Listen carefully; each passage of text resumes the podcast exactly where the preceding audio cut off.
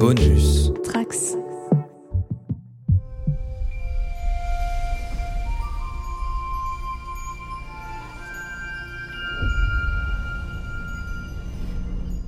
Commandeur, le capitaine Cyril Michael cherche à nous contacter. Merci enseigne, sur écran. Alors capitaine, comment ça se passe la mission sur la Terre du passé?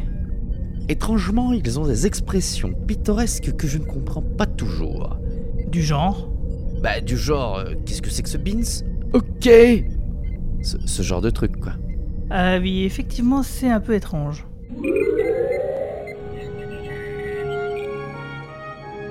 Avoid the planet Earth at all costs. We are under the attack of an orbiting probe. Notify all stations. Starfleet emergency. Red alert. Earth is on the edge of destruction. The key to saving the future Spock, you're talking about the end of every life on Earth. can be found only in the past. We're going to attempt time travel. Sulu, take us home.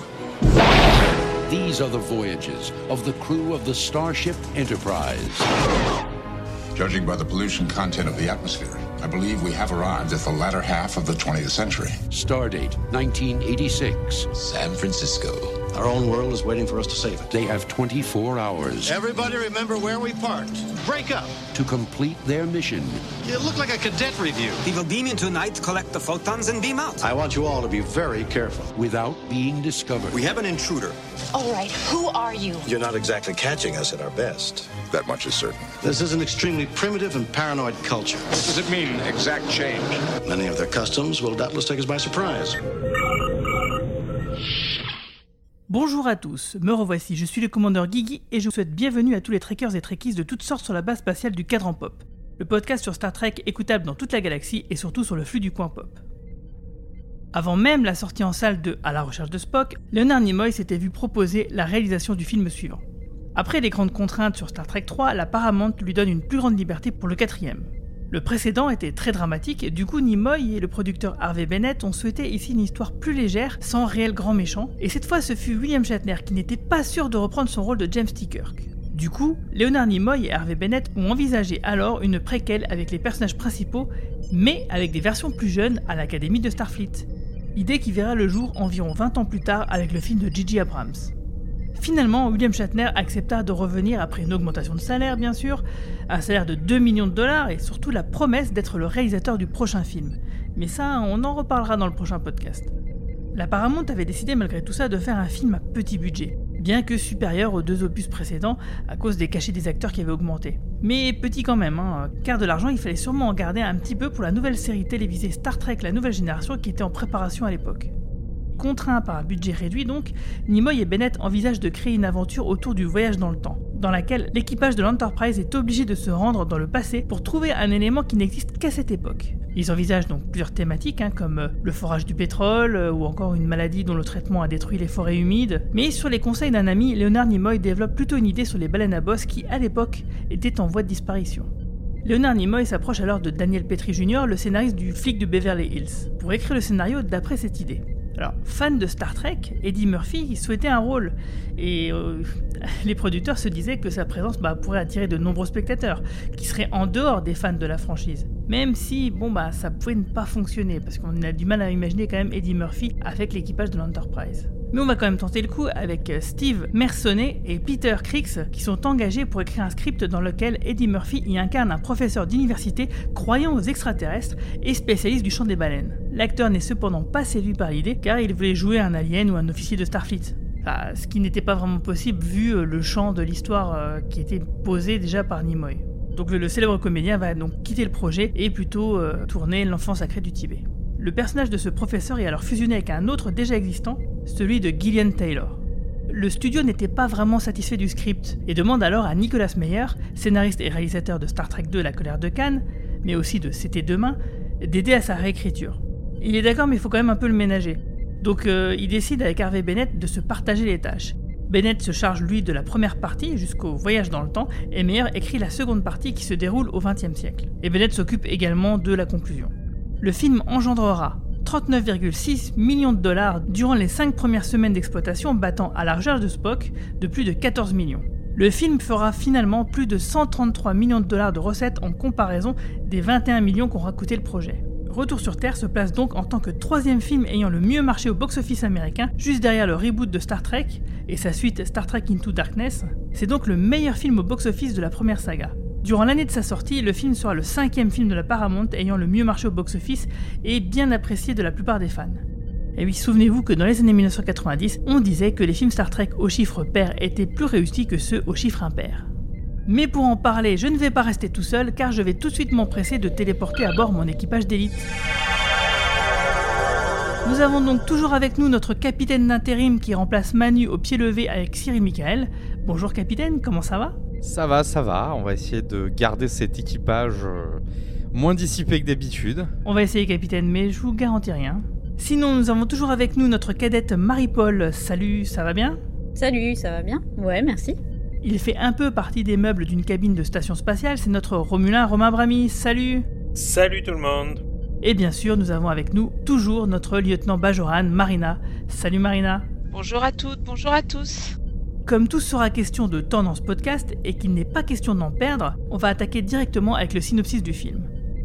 Au 23e siècle, à l'issue de leur mission sur Genesis, l'amiral Kirk et son équipage se dirigent vers la Terre. Au même moment, une sonde d'origine inconnue émet des signaux ressemblant au chant des baleines. Et après avoir détruit de nombreux vaisseaux, elle menace notre planète. Kirk décide alors d'effectuer un voyage dans le temps accompagné de son fidèle équipage jusqu'en 1986 afin de ramener les fameux cétacés, désormais disparus, pour que ceux-ci puissent répondre à la mystérieuse sonde. Alors comme je l'ai dit en introduction, le film est encore une fois réalisé par Leonard Nimoy sur une histoire de, attention ils sont nombreux, Steve Merson, Peter Creeks, Harvey Bennett et Nicolas Meyer qui est donc revenu donner un petit coup de main. Le tout sur une histoire de Leonard Nimoy et d'Harvey Bennett. La musique est cette fois-ci signée par Leonard Rosenman, un compositeur ami de Nimoy qui avait déjà bien roulé sa bosse puisqu'on lui doit entre autres choses La planète des singes, Barry Lyndon et même le film d'animation du Seigneur des Anneaux. Alors moi la musique je l'aime vraiment beaucoup même si euh, elle paraît dénotée avec le reste de la saga. Mais avant d'analyser le film à proprement parler, j'aimerais qu'on évoque l'une des thématiques du film, à savoir les baleines à bosse. C'est donc le point baleine à bosse avec Marina, la rubrique animalière impromptue qui fait plaisir. Alors oui, tout à fait. La baleine à bosse est une espèce de cétacé qui mesure euh, environ 15 euh, mètres de long et c'est assez lourd, ça pèse 30 euh, tonnes. Elle est connue pour effectuer des sauts spectaculaires hors de l'eau et elle a un chant très très élaboré qui joue un rôle très important dans cet épisode. Elle peut être retrouvée dans tous les océans de notre planète et notamment dans la baie de San Francisco. Le nom de baleine à bosse fait référence à son dos car l'animal avant de sonder c'est-à-dire d'entreprendre une plongée dans l'eau, fait le dos rond. Donc elles sont généralement curieuses des objets de, de leur environnement. Elles s'approchent volontiers des badauds et tournent autour d'eux. Les mamans sont très protectrices avec leurs baleineaux et s'interposent toujours. Deux chercheurs ont étudié l'espèce dans les années 70 et en fait leur analyse des champs a attiré l'intérêt mondial des médias sur l'espèce et euh, a amené le public à l'idée euh, que cet animal possédait une haute intelligence.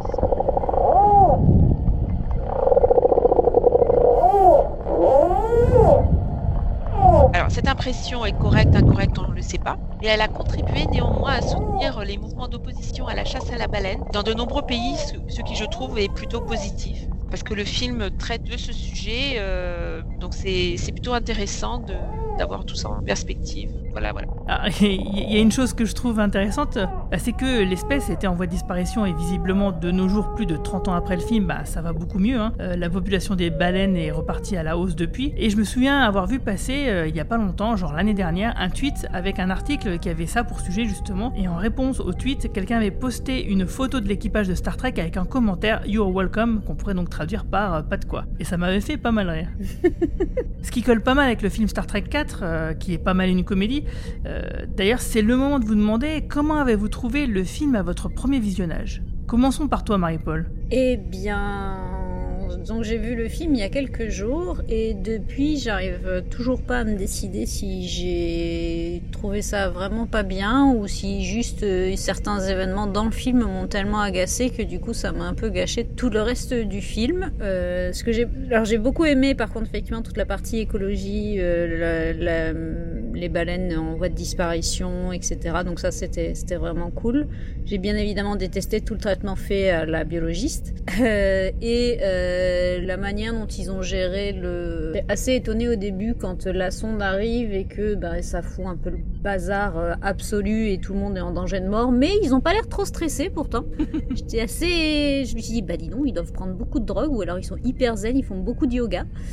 Euh, moi, je, je, serais juste en train de courir partout, les bras en l'air et euh, juste de pas savoir quoi faire. Mais je suis pas une pro, forcément. Je ne suis que des lower decks. Et, euh, et puis voilà. Mais effectivement, euh, tout le tout le traitement fait à fait à, à la à la biologiste m'a assez euh, assez agacé et ça m'a quand même pas mal gâché le film quoi. Donc en fait t'as as, plutôt passé un mauvais moment du coup. Bah non pas tant en fait. C'est ça qui c'est pour ça que j'arrive pas à dire si j'ai pas aimé. Parce que j'ai passé c'est quand même divertissant. J'ai quand même passé un bon moment et c'était cool de les voir aller chercher ces baleines et de voir comment est-ce qu'ils allaient s'en sortir pour transporter les baleines euh, avec toutes les tonnes d'eau qu'il leur fallait euh, dans leur petit vaisseau qui tout à coup est devenu vachement plus grand que ce qu'on avait l'impression euh, qu'il était dans le film précédent. Mais, euh, mais je sais pas Peut-être qu'en, je pense qu'en discutant dans le, dans le reste du podcast, ça me permettra de dire à la fin euh, si oui ou non j'ai aimé. Je pense à un truc qu'a dit Marie-Paul que je trouve super intéressant sur le fait qu'ils sont pas stressés. Et je me disais qu'en effet, si à chaque fois que tu faisais une erreur, tu savais qu'il suffisait de faire un petit tour du soleil pour revenir en arrière et recommencer à zéro, tu serais pas stressé non plus, en fait. Ce qui est probablement l'élément qui m'a, qui m'a le plus gêné quand j'avais vu le film la première fois. Ce qui n'est d'ailleurs pas incompatible avec euh, la série classique, hein, puisque dans la série classique, il y a un épisode du voyage dans le temps en mode euh, bon, bah, on a décidé de voyager dans le temps, euh, on est revenu, etc. Ouais, tu, fais allusion au dernier épisode de la saison 2 de la série classique. Et d'ailleurs, euh, comme Tragor me l'a fait remarquer à propos du podcast où on parle justement du voyage en distorsion, donc le podcast numéro 26, euh, je disais qu'il n'y avait pas vraiment d'exemple d'accident, de, voyage dans le temps à cause de la vitesse de distorsion. Et c'est vrai que j'ai un peu oublié un épisode, hein, parce qu'il y en existe un qui s'appelle Tomorrow is Yesterday dans la saison 1 de la série classique. C'est un épisode plutôt moyen d'ailleurs, où ça arrive donc bien par accident de voyager dans le temps à cause du moteur de distorsion. Mais pour préciser ma pensée à ce moment-là, bah, je parlais surtout des peuples qui débutaient dans le voyage spatial et quand je dis ça, je pensais donc surtout à des choses qu'on aurait dû voir dans la série Enterprise où cela n'est même pas un sujet, et surtout que les Vulcains pensent que le voyage dans le temps est impossible, ce qui est, un peu bizarre quand on y réfléchit euh, bah, par rapport à ce qu'on se disait donc dans le podcast sur la distorsion. Mais fin de la parenthèse. Mais c'est vrai que ça a toujours été un point que j'ai trouvé assez facilement euh, débarqué d'un point de vue scénaristique. Et toi, Cyril Michael, qu'est-ce que tu avais pensé de ce film euh, Les Visiteurs à l'envers à l'époque où tu l'as vu? Bah à l'époque où je l'avais vu, j'étais plutôt peu, petit, donc j'avais trouvé le, le film euh, assez cool, assez frais, et en le revoyant là récemment, euh, je, je, me suis dit, euh, ils ont retrouvé un peu le, la patte des, des, Star Trek euh, de la série originale. C'est-à-dire que t'as l'impression de voir un épisode de la série originale, autant sur le, traitement léger, euh, des petites blagues qui se font sans arrêt, et puis bah, l'histoire est pas, super complexe. Il n'y a pas des rebondissements de fou, il n'y a pas des... Et, et, puis oui, en vieillissant, bah, tu te dis... Euh, ah ouais, c'est assez simple. Enfin, moi, je, hier, j'ai bloqué tout le long du film sur le fait que euh, la fédération devait compter un paquet de gens euh, super talentueux, super intelligents, euh, super brillants sur Terre, et qu'il faut que Spock, euh, qui revient avec le cerveau embrumé, pense en une demi-seconde, hm, c'est peut-être un champ qu'il faut mettre dans l'eau. Ah oui, bah oui, il est un peu comme sa sœur adoptive, hein, Michael Burnham, hein, c'est peut-être de famille. Et, et c'est vrai que ça m'a sorti du film. Quand je l'avais vu gamin, non, ça n'avait pas sorti du film. Et puis bon, après, il y a tout ce délire. Il y avait un autre truc qui m'a. C'est vraiment du détail. C'est que Kirk a pas l'air de s'y connaître non plus de ouf en histoire de la Terre. Et le gars, il est capable de t'expliquer, euh, de t'expliquer le LSD, de t'expliquer pas mal de choses, quoi. Assez pointu sur l'histoire de la Terre. Euh, ça m'a sorti deux trois fois. C'est vrai que ça, peut-être il l'a vu juste avant, mais ça aurait été intéressant de nous le montrer parce qu'effectivement, t'as raison. Il sort des trucs très pointus, mais dans l'ensemble, bah, il est plutôt à côté de ses pompes, quoi. Et toi, Romain? Moi, c'est un film que j'avais euh, beaucoup, beaucoup aimé. Quand, je l'avais vu la première fois, j'avais même préféré à Star Trek 2. Je l'avais trouvé plus immédiatement accessible, plus divertissant, plus drôle. J'avais beaucoup ri et j'avais trouvé le, scénario pas mal. J'ai deux points qui, dans cette première euh, zone du podcast, j'avais deux points qui m'avaient beaucoup marqué, qui m'ont beaucoup marqué ensuite. En, ensuite. Euh, le premier, ça a été de me dire que euh, finalement, si vous réfléchissez bien, le scénario est quasiment le même. le pitch, hein, pas le scénario, mais le pitch est quasiment le même que Star Trek 1. C'est-à-dire que c'est une sonde qui arrive sur Terre, qui menace de tout saccager, et l'Enterprise est envoyée seule pour secourir la planète. Donc c'est quasiment le même pitch. Et la deuxième chose qui m'avait beaucoup marqué, et ça j'ai pas tous les éléments de réponse, ça a été pendant des années, des années avant que J.J. Euh, Abrams sorte ses reboots et que Star Trek commence à toucher une audience beaucoup plus large. Euh, en France, hein, je parle surtout. Euh, à chaque fois que je parlais de Star Trek à des amis, qui donc ne connaissaient pas Star Trek, il y avait deux choses qui revenaient toujours les oreilles pointues de Spock et les baleines, en fait. Et je me Ah, suis toujours marrant. demandé euh, pourquoi euh, ce film avait plus de rayonnance en France que les autres. À ma connaissance, c'est un film qui est sorti en direct ou vidéo. Je crois pas qu'il soit sorti en salle de cinéma, ou peut-être, je sais plus. Mais je me suis demandé est-ce que ça correspond en termes d'années à Canal Est-ce que Canal a diffusé ce film et pas ceux d'avant? Enfin, je me suis toujours posé la question de savoir pourquoi ce film revenait constamment quand je discutais à des gens de Star Trek en France et pas les autres, en fait. C'est possible parce qu'effectivement, c'est euh, à l'époque là, c'était le film Star Trek qui avait le mieux marché au box-office. Et, de loin même. Est-ce que c'est pas le plus accessible aussi pour des gens qui connaissent pas le Star Trek? Peut-être, ouais, peut-être. J'ai un troisième souvenir sur ce film.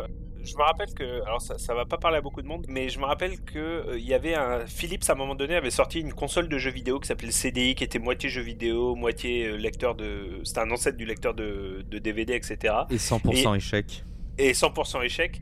Par contre, ils avaient une campagne marketing énorme et c'est la seule fois où Star Trek était diffusé en boucle à la télévision parce qu'à chaque fois que tu voyais euh, la pub du CDI, tu deux scènes de Captain Kirk, une de Star Trek 6 et une de Star Trek 4 et je trouvais ça super cool à l'époque de me dire que Captain Kirk passe à la publicité sur TF1 et ça ne peut ce produit le CDI ne peut que marcher grâce à ça. Bon, évidemment, ça a été un échec monumental donc euh, voilà. Quand tu savais que pour le film il fallait 4 CD, tu sais, à changer à chaque fois, c'était l'horreur ce truc. Et toi, Marina Bah moi je l'ai vu comme les autres en allemand en première diffusion et alors j'ai trois souvenirs. Moi c'est vraiment trois étapes. Quand je l'ai vu la première fois, j'avais adoré l'histoire, le, le, message écolo, tout ça. J'étais pas forcément sensible au message écolo, mais j'aimais bien l'histoire, les baleines, euh, la beauté des, des images, du scénario. Ensuite quand je l'ai revu un peu plus tard, bon je me suis voilà.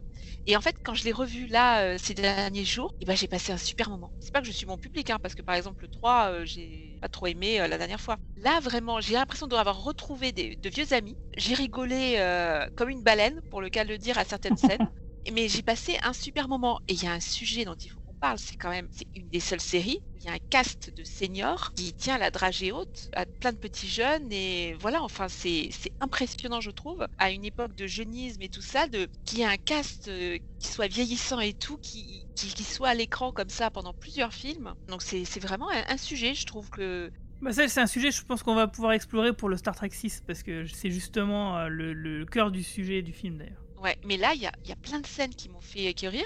Je les ai trouvés fringants, en fait. Pas du tout. euh, Il y avait plus cette thématique de l'âge, comme euh, lorsque McCoy offre sa paire de lunettes à cœur, que on retrouve les lunettes dans cet épisode, mais c'est plus pour, euh, pour faire rire. C'est pour voilà, ils, ils font plus leur âge là. Ils sont ils sont jeunes, ils sont fringants. Oui, ils s'amusent. Ils sont lâchés dans, dans San Francisco, ils s'amusent. Voilà. Moi j'ai moi j'ai beaucoup aimé. J'ai passé un super moment. Alors moi, euh, en ce qui me concerne, ça fait partie du dernier film euh, finalement euh, bah, que j'ai vu sur RTL 9 à l'époque de mes 10-11 ans, parce que forcément Star Trek 5 devait être sorti euh, peu de temps avant, donc du coup il était trop récent pour passer sur RTL. Par contre, euh, j'ai un autre souvenir qui, qui répond peut-être à, une de tes questions, Romain, euh, c'est que j'étais abonné au journal de Mickey. Donc je devais avoir 6 ou 7 ans euh, quand euh, j'ai reçu donc un, numéro avec un article cinéma dedans sur Star Trek 4. Donc je pense que effectivement le film est bien sorti au cinéma en France, euh, ce qui fait que bah oui, ça explique peut-être euh, peut-être qu'il y a eu la même vague euh, qu'aux États-Unis et que le film a plutôt bien marché aux aux États-Unis comme en France, même si euh, c'est à toute proportion gardée bien sûr. Euh, bah, si vous avez rien d'autre à rajouter, on va rentrer directement dans la zone spoiler. Red alert! My transporter power is down to minimal. Got to bring in one at a time. You're from outer space. No, I'm from Iowa. I only work in outer space. Let's do our job and get out of here. Check off, can you hear me? Freeze! I've lost it. Who are you?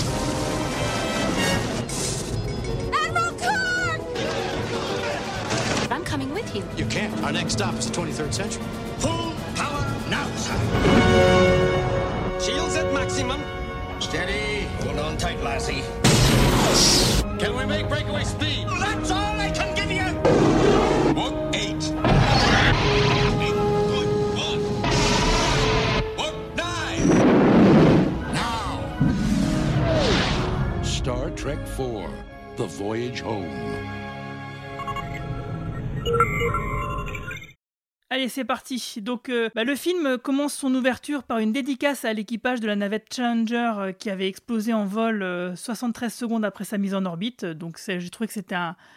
Voilà, c'est même si le film est une comédie, bah c'était quand même un hommage que j'ai trouvé plutôt touchant. Et puis encore maintenant, je trouve que c'est sympathique d'avoir fait ça. Et lorsque tu vois le documentaire euh, euh, sur Netflix, euh, tu vois que Nichelle Nichols faisait du recrutement. Il y a une passage de, 80 secondes où on te montre Nichelle Nichols en train de faire du recrutement pour la NASA.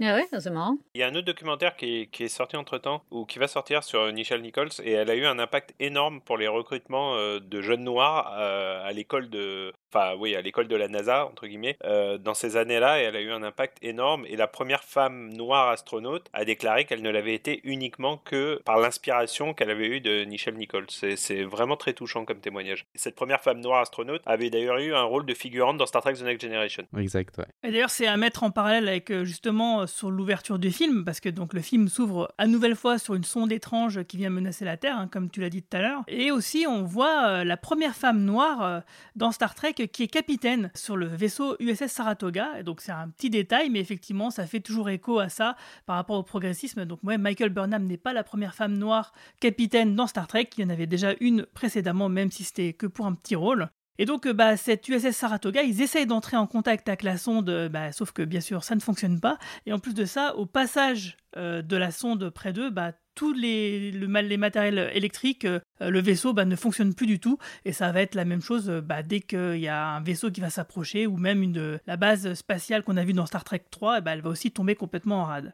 Donc ça, c'est vraiment l'ouverture qui nous présente donc euh, bah, déjà la menace qui arrive, mais euh, qui va trouver euh, finalement son, qui va se lancer plus tard seulement, car avant ça, finalement, on va se retrouver quand même avec un petit previously, un petit résumé via un procès. Et ça, j'ai trouvé que c'était vraiment très malin. Donc on a un résumé des deux films précédents par le biais d'un ambassadeur Klingon, qui est ce coup-ci super bien maquillé et classe, contrairement au film précédent. Et donc du coup, c'est une exposition qui est vraiment pour moi très maligne et fluide parce que euh, c'est euh, cet ambassadeur, il, il, expose le point de vue des Klingons et du coup, bah euh, par ce qu'il raconte, il résume parfaitement ce qui s'est passé précédemment et on est mis tout de suite dans le contexte. et on a du coup là même cette troisième utilisation de la séquence Genesis. Décidément, bah cette séquence en image de synthèse a été vraiment très bien amortie quoi. Et on a aussi du coup le retour de Sarek qui vient compléter l'exposition en s'opposant aux Klingons et c'est aussi d'ailleurs la première apparition d'un président de la fédération qui essaye d'arbitrer un peu tout ça. Alors qu'est-ce que vous avez pensé, vous, de cette euh, scène de résumé, de pseudo-procès? On l'avait déjà un peu dit dans l'épisode, mais ça,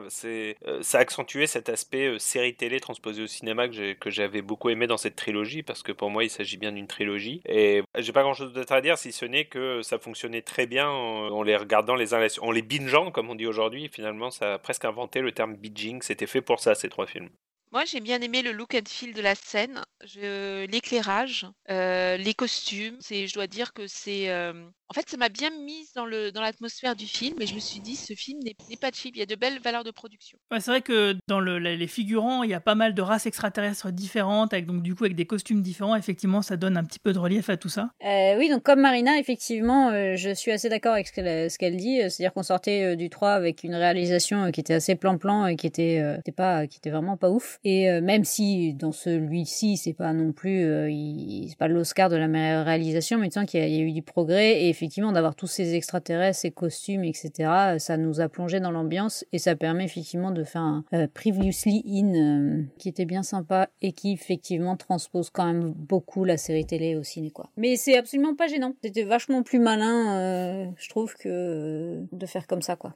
Ouais, c'est clair que c'est vraiment c'est bien dans l'histoire et c'est très fluide parce a du coup il y a un y a, il y a un résumé mais en même temps il y a quand même un enjeu du fait de l'antagonisme entre Sarek et l'ambassadeur Klingon et qui euh, du coup justement pitch finalement les événements qui vont découler de, de tout ça plus tard. Bah, c'est une scène qui donne du lore à Star Trek. Star Trek, on nous a toujours expliqué que c'était une fédération de planètes unies avec euh, des centaines de mondes euh, qui rejoignaient la, la, la fédération. Et c'est vrai qu'on voyait que des humains, de temps en temps, un, un Vulcain ou un, ou un. Et là, on voyait même euh, dans les créatures, dans les extraterrestres, on voyait des, personnages du dessin animé, euh, notamment là, les fameux hommes-chats, les Caetans. Les Catiens, ouais. Euh, les Catiens, ouais. Et on voyait aussi un personnage qu'on revoit dans le War Deck qui les amène sur la planète, là, des, des gens blessés. Il y en a un en fond. Enfin bref, ah il y a, y a, ah, ouais, ouais, un en fond. Sur, c'est surtout sur la scène de fin qu'on le voit, mais Il y a aussi, bref, on voit qu'il y a un vrai lore, que c'est plein de peuples. on revoit des Andoriens. euh, Voilà, on revoit des Tellarites, on voit des, des races dont on n'a jamais entendu parler. Et qu'on verra plus, d'ailleurs. Et c'est un truc qui donne du lore. Ça, ça a l'air con comme ça, mais on se rend compte qu'on est dans du space opéra. Ce qu'on peut oublier dans le reste du film, parce qu'il n'y a pas grand chose de SF qui se passe euh, après dans tout le film, quoi. Et là, on a du lore. On a, je sais pas si on a une vue aussi de San Francisco, je sais plus. Si, si. Ouais, voilà, donc on... c'est tangible et ça aura un rapport après euh, avec la suite. Suite à ça, on a le journal de bord sur Vulcain, c'est-à-dire qu'on a une reprise du plan de Vulcain qu'on avait vu à la fin de Star Trek 3, parce que c'est là-bas bien sûr qu'on a laissé euh, notre équipage euh, du précédent film, et donc euh, il me semble qu'on apprend à ce moment-là que ça fait deux ou trois mois seulement qu'ils sont sur Vulcain, donc il y a eu un petit gap, une petite ellipse temporelle entre ce film-là et le précédent. Donc ce qui est intéressant, c'est que bah ils ont pleinement accepté euh, leur, nouvelle, leur nouveau statut, ces personnages-là. C'est qu'il y a un nouveau statu quo, c'est que maintenant ce sont des renégats, ce sont des rebelles euh, qui sont bah, forcément mis au banc de Starfleet. Donc du coup, euh, bah, c'est pour ça que McCoy renomme un peu l'équipage et le vaisseau Klingon dont ils ont hérité comme étant les révoltés du Bounty. Mais je trouvais ça, c'était toujours intéressant. Comme d'autres répliques humoristiques hein, qui font plutôt mouche sans en faire trop. Euh, quand par exemple, il demande à Scotty où en seront les réparations, où Scotty répond bah, les réparations c'est facile, mais lire le Klingon ça l'est beaucoup moins. Euh, ça c'est des petits trucs un, peu faciles, mais bah, ça fonctionne vraiment très très bien. Euh, ça nous met euh, tout de suite le, côté, le capital sympathie euh, à, la hausse pour ces personnages-là qu'on adore et qui vont affronter leur destin, donc qui vont euh, assumer euh, la responsabilité de leurs actes. Et ça, j'ai trouvé ça plutôt pas mal euh, parce que c'est vraiment, ça caractérise bien ces personnages-là. Mais moi, j'ai bien aimé cette scène. Pareil, euh, au niveau des paysages, euh, du, du setup, des décors, euh, des interactions. Je trouve que ça met bien dans, ça confirme la bonne première impression de la scène, en fait. Moi, je mettrais juste un bémol sur la scène. On sent que c'est un peu la fin de l'ère de la vitre peinte. Le vaisseau Klingon fait. Enfin, la, la profondeur est pas bonne. Alors peut-être qu'avec nos télés d'aujourd'hui, ben, on s'en aperçoit. Euh, peut-être que quand, quand on avait les télés un peu cathodiques, un peu bombées, on, on faisait pas gaffe. Mais là, hier, je me suis dit, euh, c'était peut-être le champ du signe pour ce genre d'effet spécial. C'est vrai que ça rendait pas foufou euh, ce, ce vaisseau-là à ce moment-là. Ah, C'est vrai que moi, je regarde sur mon smartphone, donc Ah, Quoi? Ah non Ah, la honte Bon, tu l'as déjà vu, donc ça, ex- ça excuse un peu, mais quand même, c'est- c'est- non, c'est pas bien. Ah non, mais je regarde presque plus rien. Je regarde mes chaînes infos sur grand écran et mes films, mes séries et tout ça, je regarde sur mon smartphone. C'est mon petit. Bienvenue au club. Quoi? Toi aussi, Bah, Cyril? ouais, mais quand on n'a pas le temps tout le temps. euh, Bon, écoutez, chers Et tu veux savoir quoi? Moi, c'est au sport le matin. dans ce podcast. C'est au sport le matin souvent que je regarde les trucs. Aïe, aïe, aïe. Ok, bon. Et là, Guigui, t'as as une scène parfaite pour ton, ton bêtisier. Mais euh, blague à part, est-ce que tu crois que tout le monde sait ce que c'est là, cette fameuse peinture sur vitre? Euh, oui, enfin, si on, avait, si on a grandi dans les années 80, oui. Tu peux peut-être expliquer quand même. Et même celle d'avant. Hein. Ouais. En fait, avant, pour économiser euh, du, du temps et puis pour, pour avoir un meilleur rendu, on peignait sur une vitre l'élément de décor qui allait être en arrière-fond et on laissait en fait dans la vitre un espace où les comédiens allaient passer devant et c'était indiqué dans la caméra. Donc c'était mis sur la caméra et on disait, enfin pas loin de la caméra, pardon, et et on disait aux comédiens placez-vous là et en fait ça, ça créait un, un effet d'optique qui vous permettait de croire que vous aviez un décor euh, splendide, pharaonique ou un élément comme le vaisseau qui était en arrière-fond. Alors là, en fait qu'il est en premier plan, mais avec les, les échelles, ben, ça donne l'impression que euh, il est effectivement en arrière-fond. C'est un peu confus mon explication, mais allez voir sur internet, vous avez Google. Ouais, je, bah, je mettrai justement des explications sur le site internet sur podcast.lecadranpop.fr. Et moi, j'ai beaucoup de tendresse hein, en tant que vieille des années 80. J'ai beaucoup de tendresse pour ce type de- d'effet d'effet spécial. Euh, moi, j'ai beaucoup de tendresse. Je l'ai vu dans plein, plein de films des années 80 et j'adore. Même si je repère le truc, je sais pas, j'ai une tendresse. Bah, Il y a un côté artisanal. Il y a le côté artisanal que j'adore, moi. Et c'est un truc qu'ils ont enlevé hein, dans les remasters de TOS. Oui, qu'ils ont remplacé par euh, de nouveaux effets spéciaux. images de ouais, ouais, bien synthèse. sûr, ils étaient, ils C'est étaient un, un peu peu obligés, dommage. euh, bien sûr. Bah là, ils étaient. Par contre, ouais, ils étaient un peu obligés, je pense. Bah, en fait, tu pourrais nous laisser le choix, comme euh, voir en VO ou voir en VF. Et des fois, tu as des choses, je sais pas moi, tu as des choses euh, qui ont plus de. comme en photo, qui ont plus de grains avec de l'argentique qu'avec du numérique. Vois ce que je veux dire? Là, c'est un autre débat. Donc là, pendant ce temps-là, on a Spock qui s'entraîne. Alors lui, il se remet complètement dans le bain avec des exercices vulcains. Donc c'est euh, justement bah, ce type d'exercice vulcain, on le reverra dans les- le film de J.J. Abrams, hein, par exemple, euh, où là, finalement, bah, Spock, il résout euh, plein de problèmes. Il se remet, euh, voilà, il- son cursus scolaire, euh, il est vraiment à fond. euh, il rattrape tout en quelques jours et il sèche sur la dernière question qui est comment vous sentez-vous? Comment se sent-il? Bah, il sait pas répondre à cette question-là, qui n'est pas simplement une question euh, de, de logique, quoi. Euh, donc Là, ce qui c'est peut-être intéressant, c'est que là, on a vraiment un point Spock euh, sur le parcours du, du personnage dans le film. C'est-à-dire que Effectivement, c'est une trilogie. On a, Spock donc, qui meurt euh, dans le, deuxième film. Il revient à la vie euh, donc euh, dans le troisième. Sauf que, bah, bien sûr, sa mémoire a été fortement altérée. Il sait plus exactement où il en est. Et bah, le début du film retranscrit très bien tout ça. Et c'est qu'au fur et à mesure de l'aventure bah, qui va être, nous être racontée avec ces fameuses baleines, que bah, Spock va se, finalement redevenir lui-même et retisser les liens qu'il avait avec le reste de l'équipage. Alors moi j'ai trouvé vraiment du coup euh, par rapport à ça cette scène très efficace surtout qu'elle voit le retour d'Amanda, la mère de Spock qui est toujours jouée par Jen Wyatt qui jouait déjà le rôle dans la série classique dans l'épisode Journey to Babel. Donc là du coup tout ça on a vraiment euh, un arc scénaristique très très fort pour Spock. Moi j'avais vraiment beaucoup aimé cette scène. euh, tout à l'heure, Cyril parlait du lore, et, et pour le coup, c'était probablement l'une des scènes qui, qui a le plus créé de lore depuis, euh, depuis probablement les scènes de, de j'ai oublié le nom de l'épisode, mais de- du pont phare de, de Spock, où on, voy- où on voyageait sur Vulcain, on découvrait plus sur la culture vulcaine. Euh, là, j'ai eu le même, j'ai eu la même impression euh, avec ce- cette école. Et en effet, c'est intéressant que, enfin, cette façon d'apprendre, en tout cas, très très scientifique et, et très pointue. Et j'ai pas été surpris que J.J. Abrams le, le réutilise dans ses films plus tard, parce qu'en effet, j'ai trouvé ça très réussi, en fait, et, et très fidèle à l'image que je me faisais des, des Vulcains, surtout. Moi, je suis assez d'accord. C'est vrai que c'est plutôt raccord euh, avec euh, comment on s'imagine justement cette, cette espèce euh, bah, apprendre et évoluer. Et puis en même temps, ça reste très très différent de, bah, de nous. Du coup, le, le côté exotique et un peu mystérieux des Vulcains bah, fonctionne très bien ici. Pour le coup, moi, cette scène, ça m'a rappelé une des scènes de Discovery, non? Michael est en train de réaliser les mêmes exercices. Ouais, tout à fait, ça a été repris, euh, ça, ça, ça Ah, a c'est vraiment pour été ça que ça me disait quelque fois. chose. Oui, effectivement. ouais. Non, non, mais voilà, ça m'a, ça m'a rappelé cette scène. Et la scène, euh, bon, est beaucoup plus euh, technologiquement avancée et tout, donc j'arrêtais pas de faire des comparaisons dans ma tête. Le seul intérêt qu'elle a, euh, pour un fan, elle est importante parce que, bah, effectivement, ça, ça- remet dans le contexte de tout Star Trek et de cette dualité de, Spock qui est métis. Euh, pour ceux qui connaissent pas, bah, ça permet de comprendre que Spock est métis. Mais ça n'a pas un enjeu énorme euh, dans tout le film, juste à la fin où bah, il va répondre. Je suis pas d'accord, hein, parce que justement, euh, le fait d'avoir cet ordinateur qui lui demande comment il se sent et qui sait pas répondre à cette question et qui se tourne vers sa mère humaine euh, par rapport à ça, ça nous montre à quel point il est perdu, parce que Spock, il a fait un cheminement de la série classique jusqu'à Star Trek 2, où il, était, il s'était révélé plus humain, où il avait un peu plus embrassé justement ses notions humaines. Et là, c'est toi qui parlais la semaine dernière de reboot. Bah oui, il est rebooté, il doit refaire le même chemin qu'on l'a vu déjà faire une première fois. Ce qui frustre du coup Kirk et, et ses compagnons, euh, et ce qui fait que bon bah là du coup d'une manière accélérée, il va retrouver euh, finalement euh, ces liens qu'il avait tissés précédemment. Mais au début du film, euh, justement, c'est ça l'enjeu pour ce personnage-là.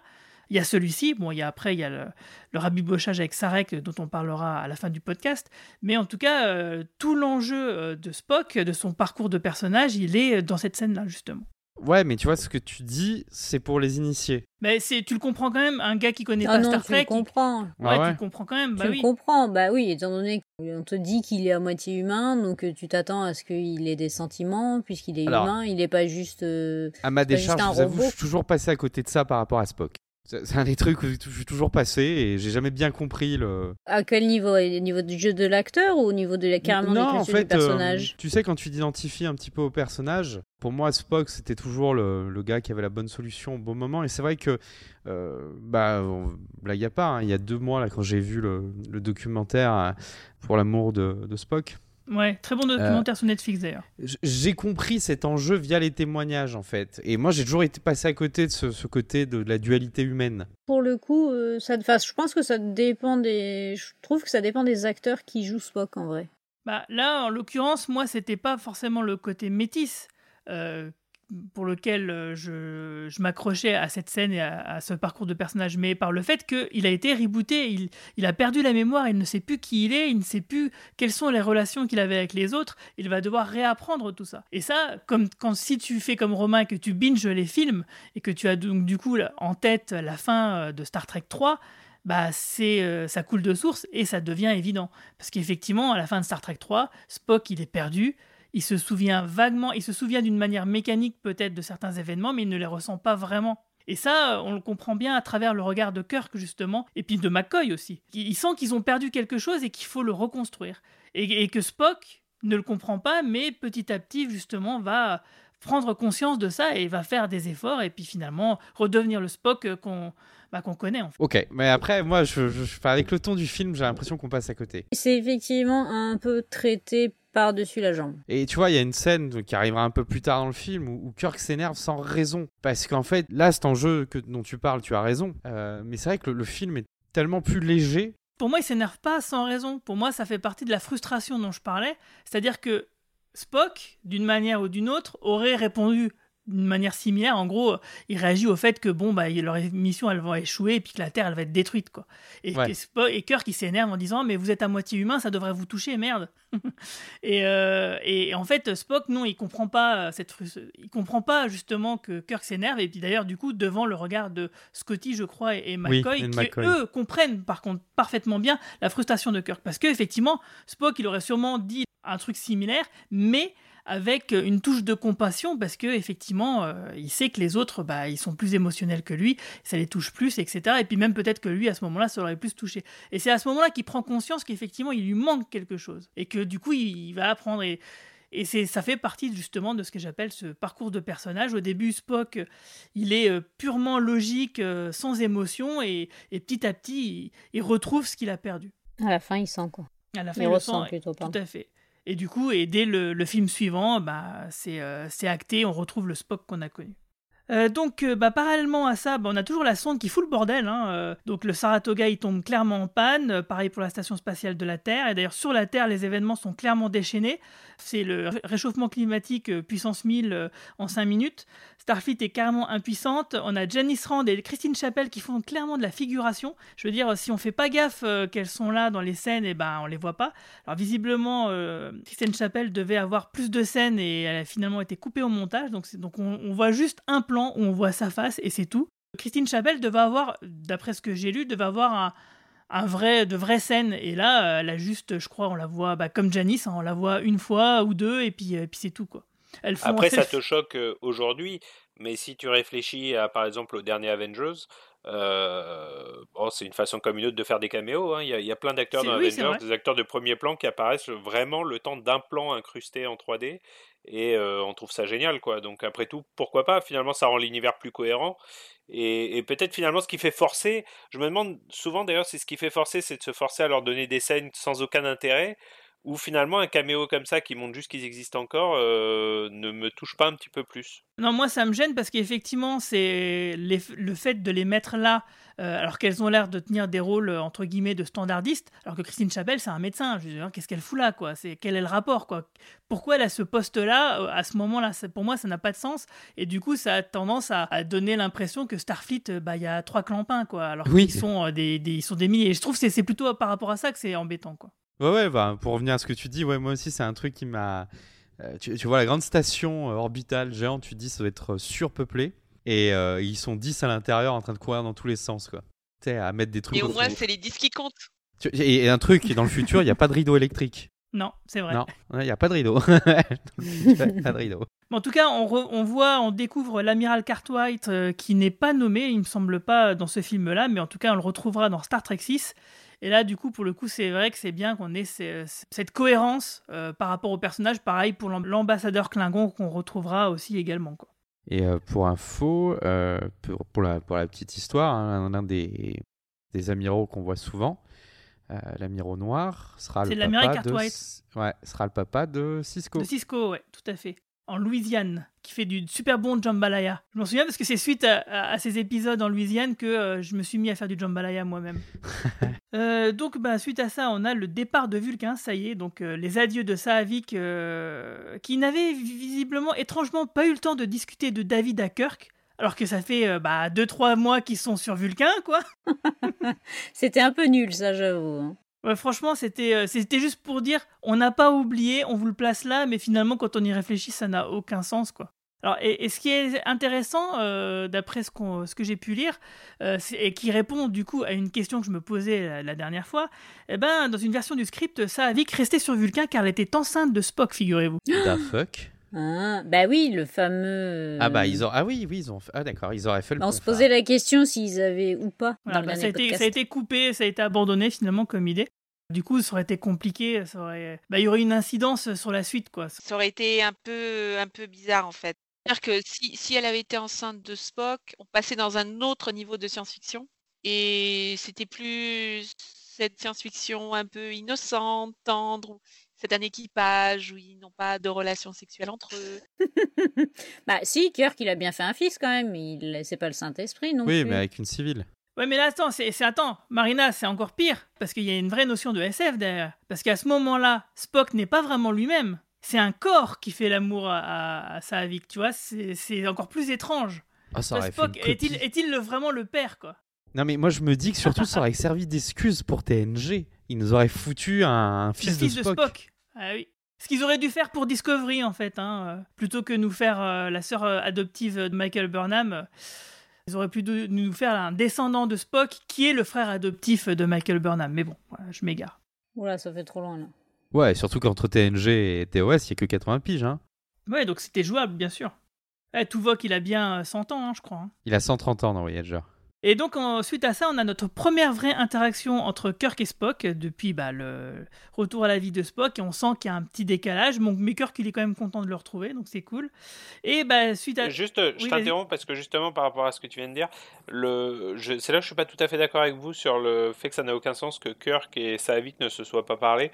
Moi, j'avais toujours compris qu'en fait Saavik avait contribué au, au- à la rééducation de Spock en quelque sorte, et que euh, Kirk, McCoy et les autres en avaient été euh, éloignés pendant cette période. Et, et j'avais toujours compris qu'il y avait une réunion de deux clans au, au moment où le film commence en fait, si tu veux. Le clan euh, certainement de l'équipage humain de Starfleet qui a été mis euh, dans l'hôtel Ibis de Vulcain, si tu veux, Le et le clan des gens qui ont participé au, au réveil de. Spock, à à la rééducation de Spock, entre guillemets. Ouais, c'est vrai, maintenant que tu dis ça, ouais, c'est vrai que ça a du sens, quoi. On a aussi McCoy qui fait des remarques euh, très très justes sur l'état de Spock, hein, et du coup qui va quand même continuer à chercher la bagarre avec Spock, donc du coup ça nous donne une conversation plutôt amusante où la conclusion est que bah, finalement McCoy devrait mourir pour pouvoir échanger avec Spock sur son expérience à lui.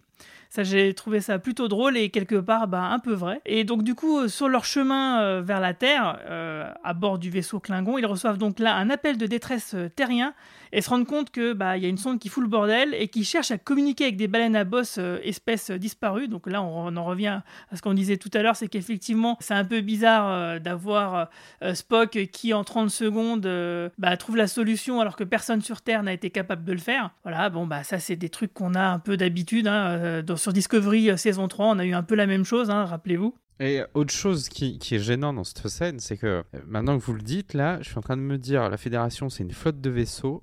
Il n'y a aucun vaisseau pour défendre la Terre alors que la sonde arrive. Eh si, mais ils tombent tous en rade. Non, autour de, autour de la, la Terre réellement. Comme on le verra par exemple dans Enterprise ou comme on le verra dans, dans les films, les autres films, avec les attaques des Borg par exemple. On ne sait pas quelle est leur position exacte, mais il n'y a, pas que le Saratoga qui tombe en plan. Il me semble qu'il y en a deux ou trois, deux ou trois autres. Dans la station, on voit des. Non, il y a la station. Non, mais je parle avant. Avant ça encore, euh, parce qu'on entend un gars qui dit oui, vous inquiétez pas, on va mettre des voiles solaires, on va s'en... En gros, c'est Ah, bon, il y aura je pas te de dis la merde, il y a un message de la Terre de pas approcher. Ouais, il a, déjà, il y a un message. Oui, mais avant ça, il y a quand même des vaisseaux de Starfleet euh, qui tombent en rade et qui sont dans le coin de la Terre. On ne sait pas où, s'ils sont dans le système solaire ou pas loin, mais en tout cas, il y a des vaisseaux. Et ces vaisseaux-là, dès qu'il il- genre, il y a eu le Saratoga, mais il y en a eu sûrement d'autres. Euh, et on les voit justement parce qu'ils ils envoient des messages pour dire vous inquiétez pas, on va s'en sortir, on va mettre des voiles solaires, etc. Mais par contre, on peut pas vous aider, on peut rien faire. On peut juste survivre, c'est tout ce qu'on peut faire. Donc, euh, on, il est suggéré fortement quand même qu'il y a plusieurs vaisseaux euh, dans le coin, quoi. Ouais, moi aussi j'avais compris ça. Ouais, problème. euh, J'ai été trop mal habitué avec Discovery. je, je, je comprends, je comprends. Euh, alors là, du coup, on a cette décision euh, très amusante, euh, entre guillemets, de Kirk qui décide carrément de remonter dans le temps. Ok, il n'y a plus de baleines, bon, c'est pas grave, on va les chercher dans le passé. Euh, en espérant que ça arrête les actions de la sonde, ce qui est même pas sûr. Quoi. Je veux dire, en gros, le gars, il se dit, bon, bah, on va retourner dans le passé chercher des baleines, sans être sûr et certain que c'est la solution, en fait. Mais c'est un punk, Kirk, c'est normal. Il, il y va à fond. Et du coup, effectivement, euh, euh, ils l'ont déjà fait. hein. donc, le dernier épisode de la saison 2, ils sont remontés aussi dans le temps, dans les années 60. hein. ça n'a pas trop posé de problème. Alors, si vous vous demandez comment c'est possible de voyager dans le temps à l'époque de Star Trek, bah, il suffit de tourner autour du Soleil, il n'y a pas de problème. Dans le sens inverse de la rotation, il me semble. Ah, ça, je sais pas s'ils le disent vraiment, hein. je suis pas sûr. Et c'est une blague aussi, je crois, dans Futurama, ça. C'est oui, c'est une blague parce que ça fait un peu une référence au premier Superman, on peut se dire. Oui.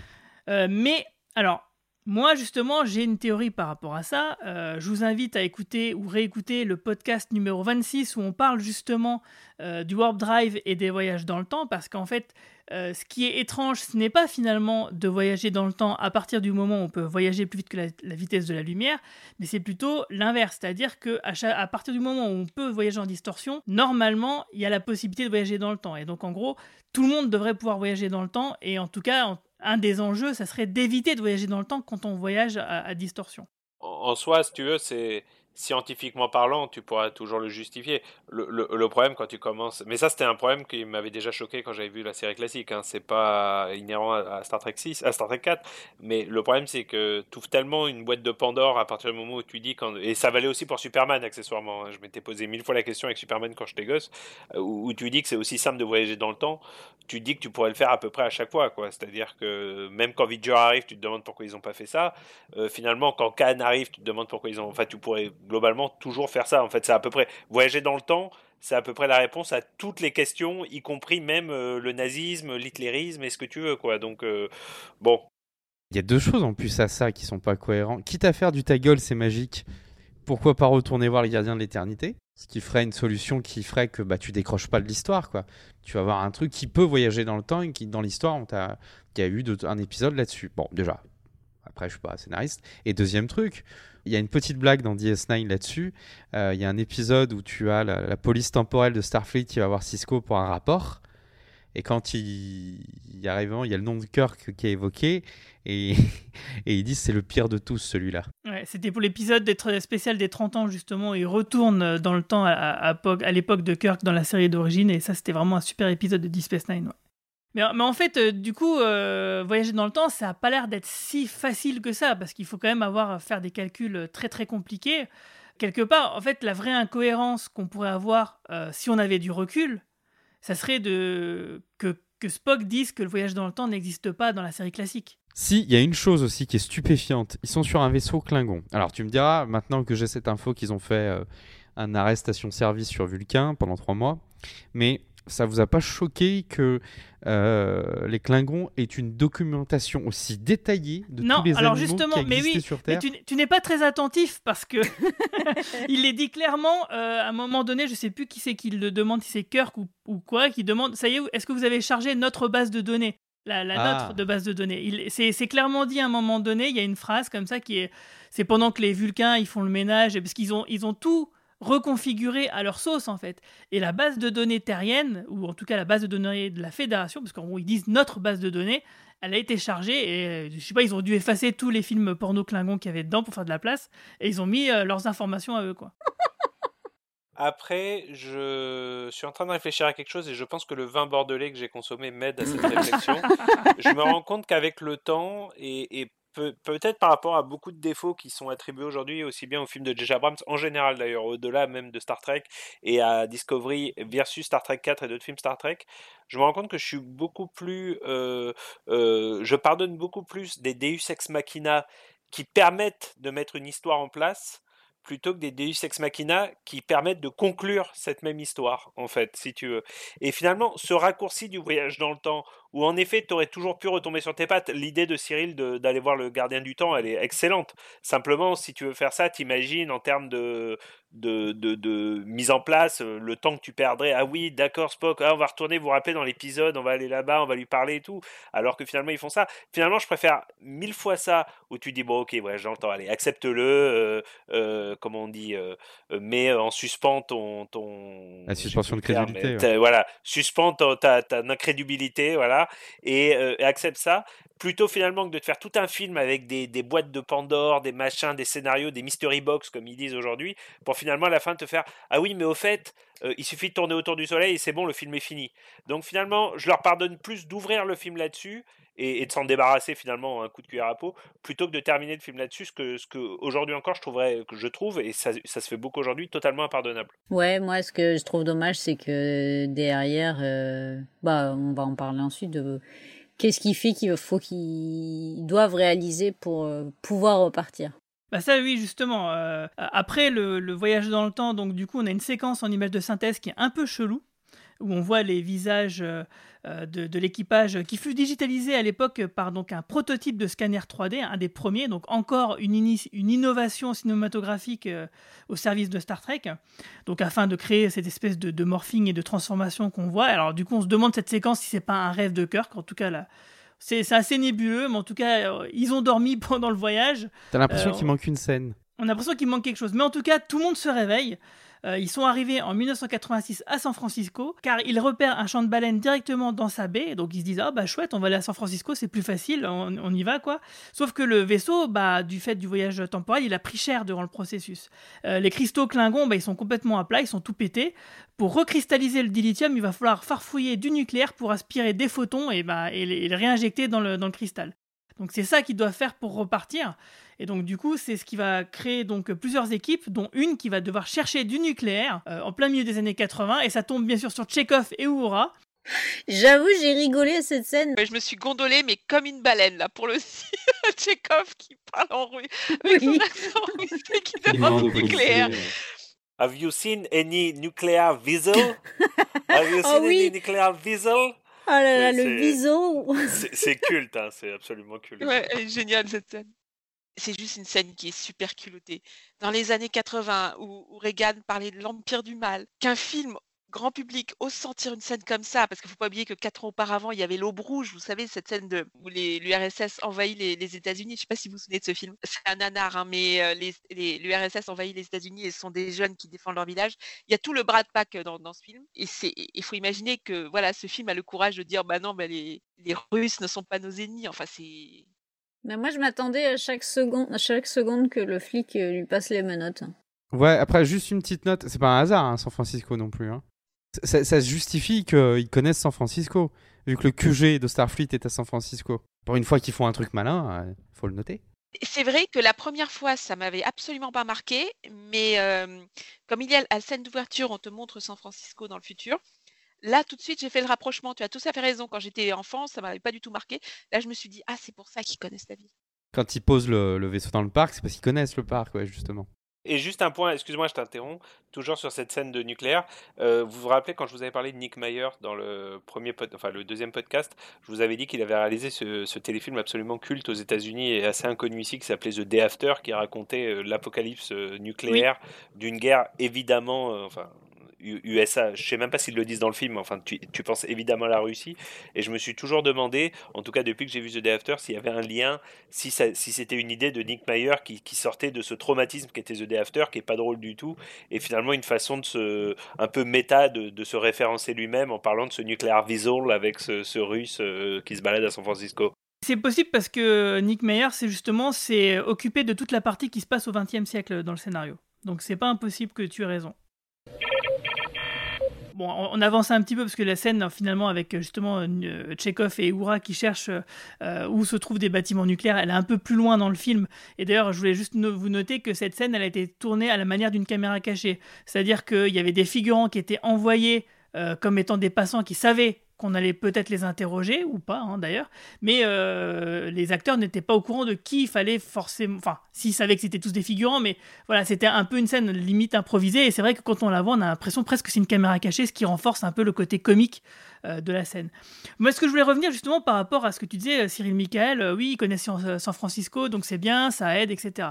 Sauf que ils ont l'air quand même un peu à la masse, hein. on dirait un peu les visiteurs quoi qui se promènent Oui. à, à San Francisco et du coup ça, ça remet les choses un peu euh, en, en perspective en se disant mais du coup quand ils arrivent sur une planète on- nous on s'en rend pas compte parce que nous on n'est pas natifs de la planète mais ça se trouve les mecs ils font n'importe quoi hein. Ils insultent 17 fois la, la mère du président. euh. Là, on le sait parce que nous, on est, on c'est notre référence, quoi. Ils viennent quasiment à notre époque, etc. Mais ça se trouve, ouais, quand ils vont sur une autre planète, les mecs, ils font n'importe quoi. Et puis, tu sais, pour, pour souligner ce que tu dis, quand il leur demande d'être naturel, soyez naturel, ils savent pas. ils- Surtout ils avec son bandeau sur les oreilles à Spock. Bah après, il y a aussi un truc, euh, il y a deux trucs qui sont assez forts dans cette scène euh, où ils arrivent à San Francisco, c'est la poubelle qui s'écrase. L'effet est pas dégueulasse. Euh, je suis pas sûr qu'aujourd'hui, sans image de synthèse, on arriverait à le faire. Parce qu'il n'y a pas d'image de synthèse là. Puis pareil, euh, moi j'ai halluciné hier, je me suis dit, mais le nombre de figurants sur la scène à San Francisco, c'est un truc qui, se fait même plus dans les films d'aujourd'hui américains. hein. Il y a très peu de figurants comme ça. Ce nombre incroyable. Souvent, vous savez comment ça se passe, ils font un 8. Vous avez euh, les 30, euh, 30 ou 20 mêmes gars qui font un 8 pendant que les, les acteurs parlent. Là, t'as des gens, mais de partout, quoi. C'est grouillant. Bah, en même temps, le, le film, il est, euh, il y a moins de sous pour les effets spéciaux parce qu'il y en a moins besoin, donc du coup, il faut bien les mettre quelque part. On est d'accord. Et puis t'as plein de petites scènes de, tu sais, de... Et, et c'est là où après, tu vois, le film, il a cette légèreté, c'est que euh, t'as la scène où il pose le, le vaisseau Klingon occulté, t'as les éboueurs, t'as toujours plein de petits gags dans les gags, quoi. Ça, c'est Oui, oui, t'as les deux éboueurs qui, qui discutent à propos euh, d'une scène vu. de ménage de l'un, euh, effectivement. Et puis scénaristiquement, il y avait un truc euh, qui moi m'avait énormément plu et c'est quelque chose que j'ai réalisé beaucoup plus tard. Euh, c'est la première fois, je trouve peut-être de tous les films Star Trek classiques, qu'ils ont réussi à donner une valeur, je dirais pas égale, mais en tout cas qu'ils ont réussi à donner de la place à tous les membres de l'équipage de, de l'équipage classique. Et ils l'ont fait en créant finalement trois histoires en parallèle. Donc en effet, vous l'avez dit, euh, Scotty et, euh, et McCoy, McCoy. qui doivent chercher le, le, le support du, du, de l'aquarium qu'ils vont créer. Euh, euh, Kirk et Spock qui doivent créer la qui doivent chercher la baleine, qui est probablement le, bon, le point principal, et euh, et Chekhov qui doivent chercher le l'énergie pour refaire les cristaux. Il y a un petit côté presque mission impossible en fait, dans le sens où euh, chaque membre de l'équipage a sa mission. Et, et mine de rien, ça en fait aussi le film où les acteurs secondaires sont le plus visibles et peut-être le meilleur. Et, et en plus, ils sont assez hilarants, faut, faut admettre. Bon, on a parlé de Chekhov. euh, je, peux, bon, je te casse un peu, comme j'ai l'habitude de le faire, ton, ton conducteur. Oui, mais moi, j'ai absolument adoré, je pense que c'était ma scène préférée, euh, les scènes de, de Scotty qui va chercher le qui va chercher euh, euh, le plexiglas l'espèce de plexiglas du Ah, futur Flexicorp. M- m- même si même si la scène ne fait aucun sens hein, d'un point de vue scientifique, je, je l'admets, mais je trouve la scène absolument euh, hilarante. Et c'est vrai que ça donne énormément de place à ces personnages qui, jusqu'à présent dans les films, avaient été quand même extrêmement maltraités, on peut le dire. hein, si on parle des personnages outils, ouais. ça, ça avait été catastrophique. Et, et- et là, je trouve que ça fonctionnait vraiment, vraiment très, très bien. Bah, effectivement, euh, c'est que dans cette scène que tu euh, évoques, c'est McCoy et, euh, et Scotty qui vont dans, à une entreprise qui s'appelle Flexicorp pour justement pouvoir concevoir, avoir des, suffisamment, des plaques de, de plexiglas suffisamment balèzes pour pouvoir contenir l'aquarium à l'intérieur du, du vaisseau Klingon pour pouvoir accueillir les baleines. Euh, donc un truc très très pragmatique, mais euh, du coup ils se font passer pour euh, des industriels qui viennent de l'étranger bah, pour avoir ce qu'ils veulent quoi. Et c'est là qu'on voit quand même le, grand talent comique de James Dohan que je trouve absolument fabuleux dans ces scènes où, il fait semblant de s'énerver, où enfin il y a un duo comique avec McCoy qui est vraiment très très drôle. Puis il y a- il y, a cette scène où il, il parle à l'ordinateur, euh, donc c'est un vieux Macintosh des années 80 forcément. Et d'abord il parle à l'ordinateur, euh, ordinateur, ordinateur, l'ordinateur ne fait rien. Et ensuite euh, l'autre lui montre la souris et il prend la souris comme si c'était un, un micro, enfin un casque en tout cas. Il fait ordinateur comme si c'était une Non, il est plus en fait. poli. Il est poli. Et- tu vois, il donne une je- formule de politesse, ça m'a fait et, rire. Et après, il commence à taper sur le clavier et il dit euh, quelque chose, si je me rappelle bien, tellement barbare ou quelque chose Non, c'est tellement ça, rétro, tellement tellement rétro. rétro. Et, et voilà, c'est vrai que j'adorais cette scène. J'a- J'adore toujours cette scène. Elle est bien et en même temps, elle, elle appuie bien le côté, euh, et effectivement, il y a euh, des différences culturelles euh, du fait des époques et, et c'est très bien retranscrit par ce gag. Et ça, c'est vraiment très fort, quoi. Et elle remet aussi l'enjeu. Alors il y a une petite phrase qui remet l'enjeu où ils disent mais ça va pas changer euh, le, le continuum espace-temps de leur donner euh, la, la formule de l'aluminium et le docteur qui fait mais non je crois que c'est C'est Scotty qui dit, mais qui vous dit qu'il l'aurait pas trouvé lui-même. Genre, euh, YOLO, quoi. Rien à foutre, on fait n'importe quoi, on change le temps, euh, rien à foutre, quoi. Euh, Rappelez-moi une petite chose. Quand je pense au personnage, que fait Sulu déjà pendant Alors, Sulu, de- il- il va pilote, chercher euh, l'hélicoptère Ouais, il cherche l'hélicoptère qui va, il qui va porter le avec truc, donc, une coup, vanne aussi qui sera bien drôle euh, vu que ça fait 2-3 jours qu'il pilote l'hélicoptère quand il reva sur le vaisseau Klingon il dit mais je sais plus piloter ce genre de truc moi Ouais, il faut que je me réhabitue. hein. J'ai perdu Et il y avait l'habitude. une scène coupée, je... alors je sais pas si la scène existe, ou... mais je sais qu'il en avait parlé, où il y avait une scène assez longue où Sulu devait rencontrer son ancêtre en fait. Je sais pas Ouais, si vous savez, il ça, devait oui, rencontrer son si. arrière-arrière-grand-mère, je crois, ou quelque chose comme ça. Non, c'est euh, un petit garçon euh, mal élevé.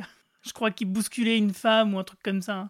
D'ailleurs, ouais, juste pour revenir pour la scène avec Scotty et ce fameux Macintosh, moi, il y a quand même juste un truc qui me gêne un petit peu. C'est-à-dire que euh, Scotty, il appuie sur 3-4 touches. Je veux dire, il, il- il appuie comme un gendarme hein, quand même sur une machine à écrire. Euh, et malgré tout, il arrive à, euh, à faire des équations de fou, à ouvrir euh, 3000 logiciels en même temps. Voilà quoi. Alors qu'en fait, il a juste euh, appuyé sur 20 touches et il a, il a écrit AZERTY quoi.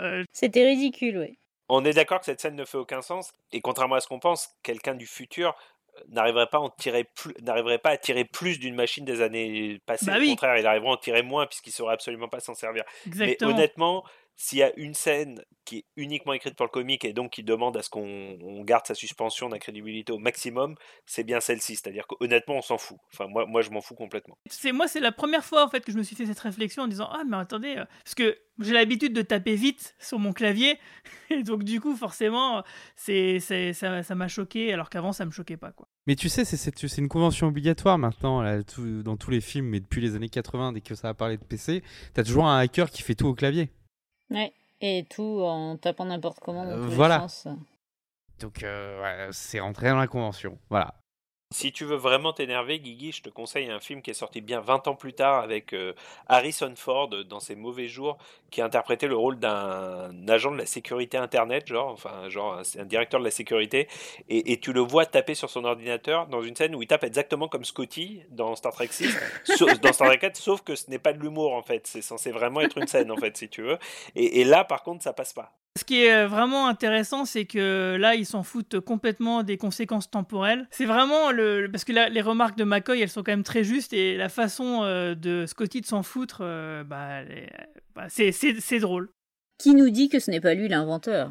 Mais oui, mais euh, en plus, il y a beaucoup de sérieux autour des voyages temporels. On ne doit pas changer le passé. Là, ils sont en mode YOLO absolu. Voilà, et, et c'est plutôt sympa. Ça marche, ça fonctionne. Et alors Et on passe un bon moment. Et honnêtement, mais je, crois que je repenserai à certaines scènes là en, me gondolant. euh. Pour continuer de faire mon chieur quand même, euh, moi il y a juste un- aussi un autre truc qui m'a un peu embêté en le revoyant, même si bon, on passe dessus, mais le, parc euh, dans lequel se pose le vaisseau Klingon, il a l'air quand même d'être relativement fréquenté parce que ça se voit, il y a beaucoup de poubelles, il y a quand même des joggers qui viennent, et ok, il est invisible, mais bon, ça empêcherait pas d'être découvert quoi. Je veux dire, c'est pareil là, c'est le même YOLO, on s'en fout pareil quand on pose un vaisseau extraterrestre au milieu d'un parc. C'est un des parcs très fréquentés de San Francisco, effectivement. Voilà, si, je peux te dire que si on mettait un vaisseau, un vaisseau Klingon occulté euh, dans le parc à Metz, t'inquiète pas que euh, quelqu'un l'aura trouvé assez rapidement. Pour la petite blague, hein, ils sont dans le parc de Dialmeda à côté du pont et il faut savoir qu'il existe un quartier à Lisbonne qui s'appelle Diamelda aussi et euh, qui a le même pont que San Francisco. Voilà. Ah, le, le- le point office du tourisme, merci beaucoup. Voilà. Non mais ça m'a fait marrer. hier. Ouais, mais c'est bien. Donc du coup, on a Kirk qui vend sa paire de lunettes offerte par McCoy dans Star Trek 2 pour 100 dollars, donc c'est toute leur fortune. C'était c'était plutôt drôle. Pour prendre le bus. C'est beaucoup d'argent? Alors qu'ils savaient ce que c'était le LSD, tu vois. On voit les priorités de Kirk. C'est c'est ça qui est un peu étrange. ouais. Imagine, tu retournes au 19e siècle, on te dit voilà 100 dollars. euh, Enfin voilà, tu fais pas la conversion de tête en te disant. euh, Ça faisait beaucoup de pognon, 100 Non, mais dollars. Ouais, mais à Oui, l'époque, oui. ils s- à l'époque de Kirk, ils n'utilisent plus d'argent. Je suis en train de penser à un truc dans une scène du film là. Tu sais quand, quand ils trouvent l'adresse là de Flexicorp, il y a un mur où il y a écrit Yellow Page. C'est un mur d'annonce publicitaire, un mur peint qui leur dit si vous trouvez quel- si vous cherchez quelque chose, faites les pages jaunes. Et, et en fait, il y a deux Chinois qui sortent du mur. Et c'est là qu'ils trouvent euh, Plexicorp quoi. Oh, Excuse-moi, je fais des recherches sur ce que tu viens de dire. En fait, la raison pour laquelle on voit des Asiatiques sortir de Yellow Pages, c'est que c'était censé être la, la famille de Sulu. C'est la fameuse scène coupée dont on parlait. En fait, D'accord. si tu veux. Ah, C'était voilà. la scène qui devait amener cette scène. En fait, c'est un restaurant japonais sur lequel il y a une pub euh, Pacific Bell Yellow Pages. Et c'était la famille de Sulu. En fait, les gens que tu vois, c'était les great, great, great, great euh, grandfathers of Sulu. Ouais, parce qu'effectivement, juste peu de temps avant, dans une scène, euh, Sulu nous fait bien comprendre qu'il est natif de San Francisco et que sa famille, elle, a toujours vécu là, quoi. Euh, donc oui, euh, avec euh, cette, ces 100 dollars donc divisé par 6 personnes, enfin par 5 parce que Scotty est resté sur euh, non, 6, 6, ouais, 6 personnes. Ça fait pas grand chose. Hein. Euh, donc il y a Kirk et Spock euh, qui bah, vont prendre le bus et qui vont se faire virer parce qu'ils font pas la pointe et qu'ils savent pas ce que ça veut dire. Donc c'était plutôt drôle parce que c'est c'est surtout drôle dans la mise en scène. On les voit rentrer dans le bus et on les voit sortir aussi sec et se demander mais ça veut dire quoi faire la pointe? Alors, pour la petite histoire, quand j'ai vu le film, je ne savais pas ce que voulait dire faire la pointe et je n'ai pas compris cette scène pendant des années, des années, des années. Et je me rappelle même avoir montré ce film à un de mes meilleurs amis quand j'étais en troisième et qui m'avait dit ça veut dire quoi faire la pointe et je lui avais regardé, je lui avais dit je t'expliquerai en, en sachant que je ne savais pas ce que ça voulait dire, donc je voulais pas passer pour un con en fait. Dans cette scène juste avant, il y a aussi un truc qui, euh, moi, un bon gag qui m'a bien fait marrer, c'est euh, justement, du coup, ils se demandent, bon, bah, les baleines, elles sont à San Francisco, mais où exactement Ils savent pas. Donc, il y a Kirk, il y a Spock qui, est en train de regarder une carte de San Francisco et puis qui est en train de, de faire des déductions logiques pour essayer de trouver justement euh, ce qui va bien.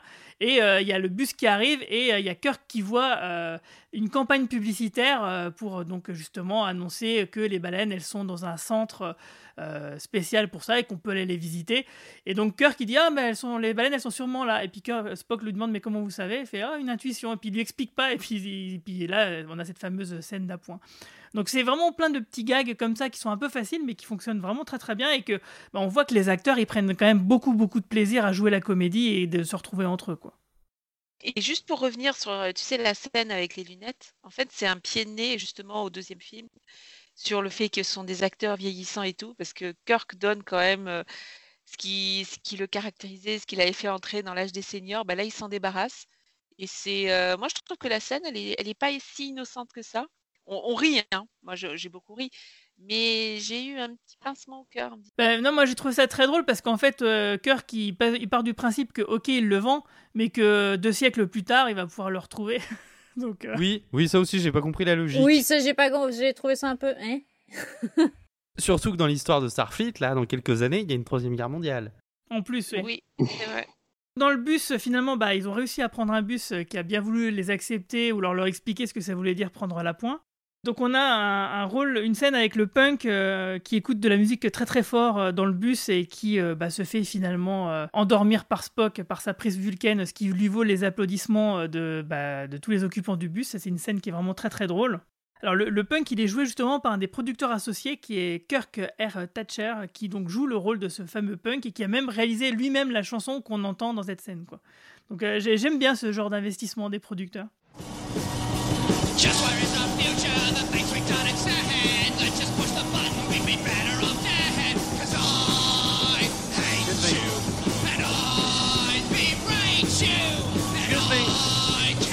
Mind to stopping get that to noise? you. The sins of all our fathers be dumped on us the sons. The only choice we're given is how many megatons. Excuse me. Would you mind stopping you. that damn noise?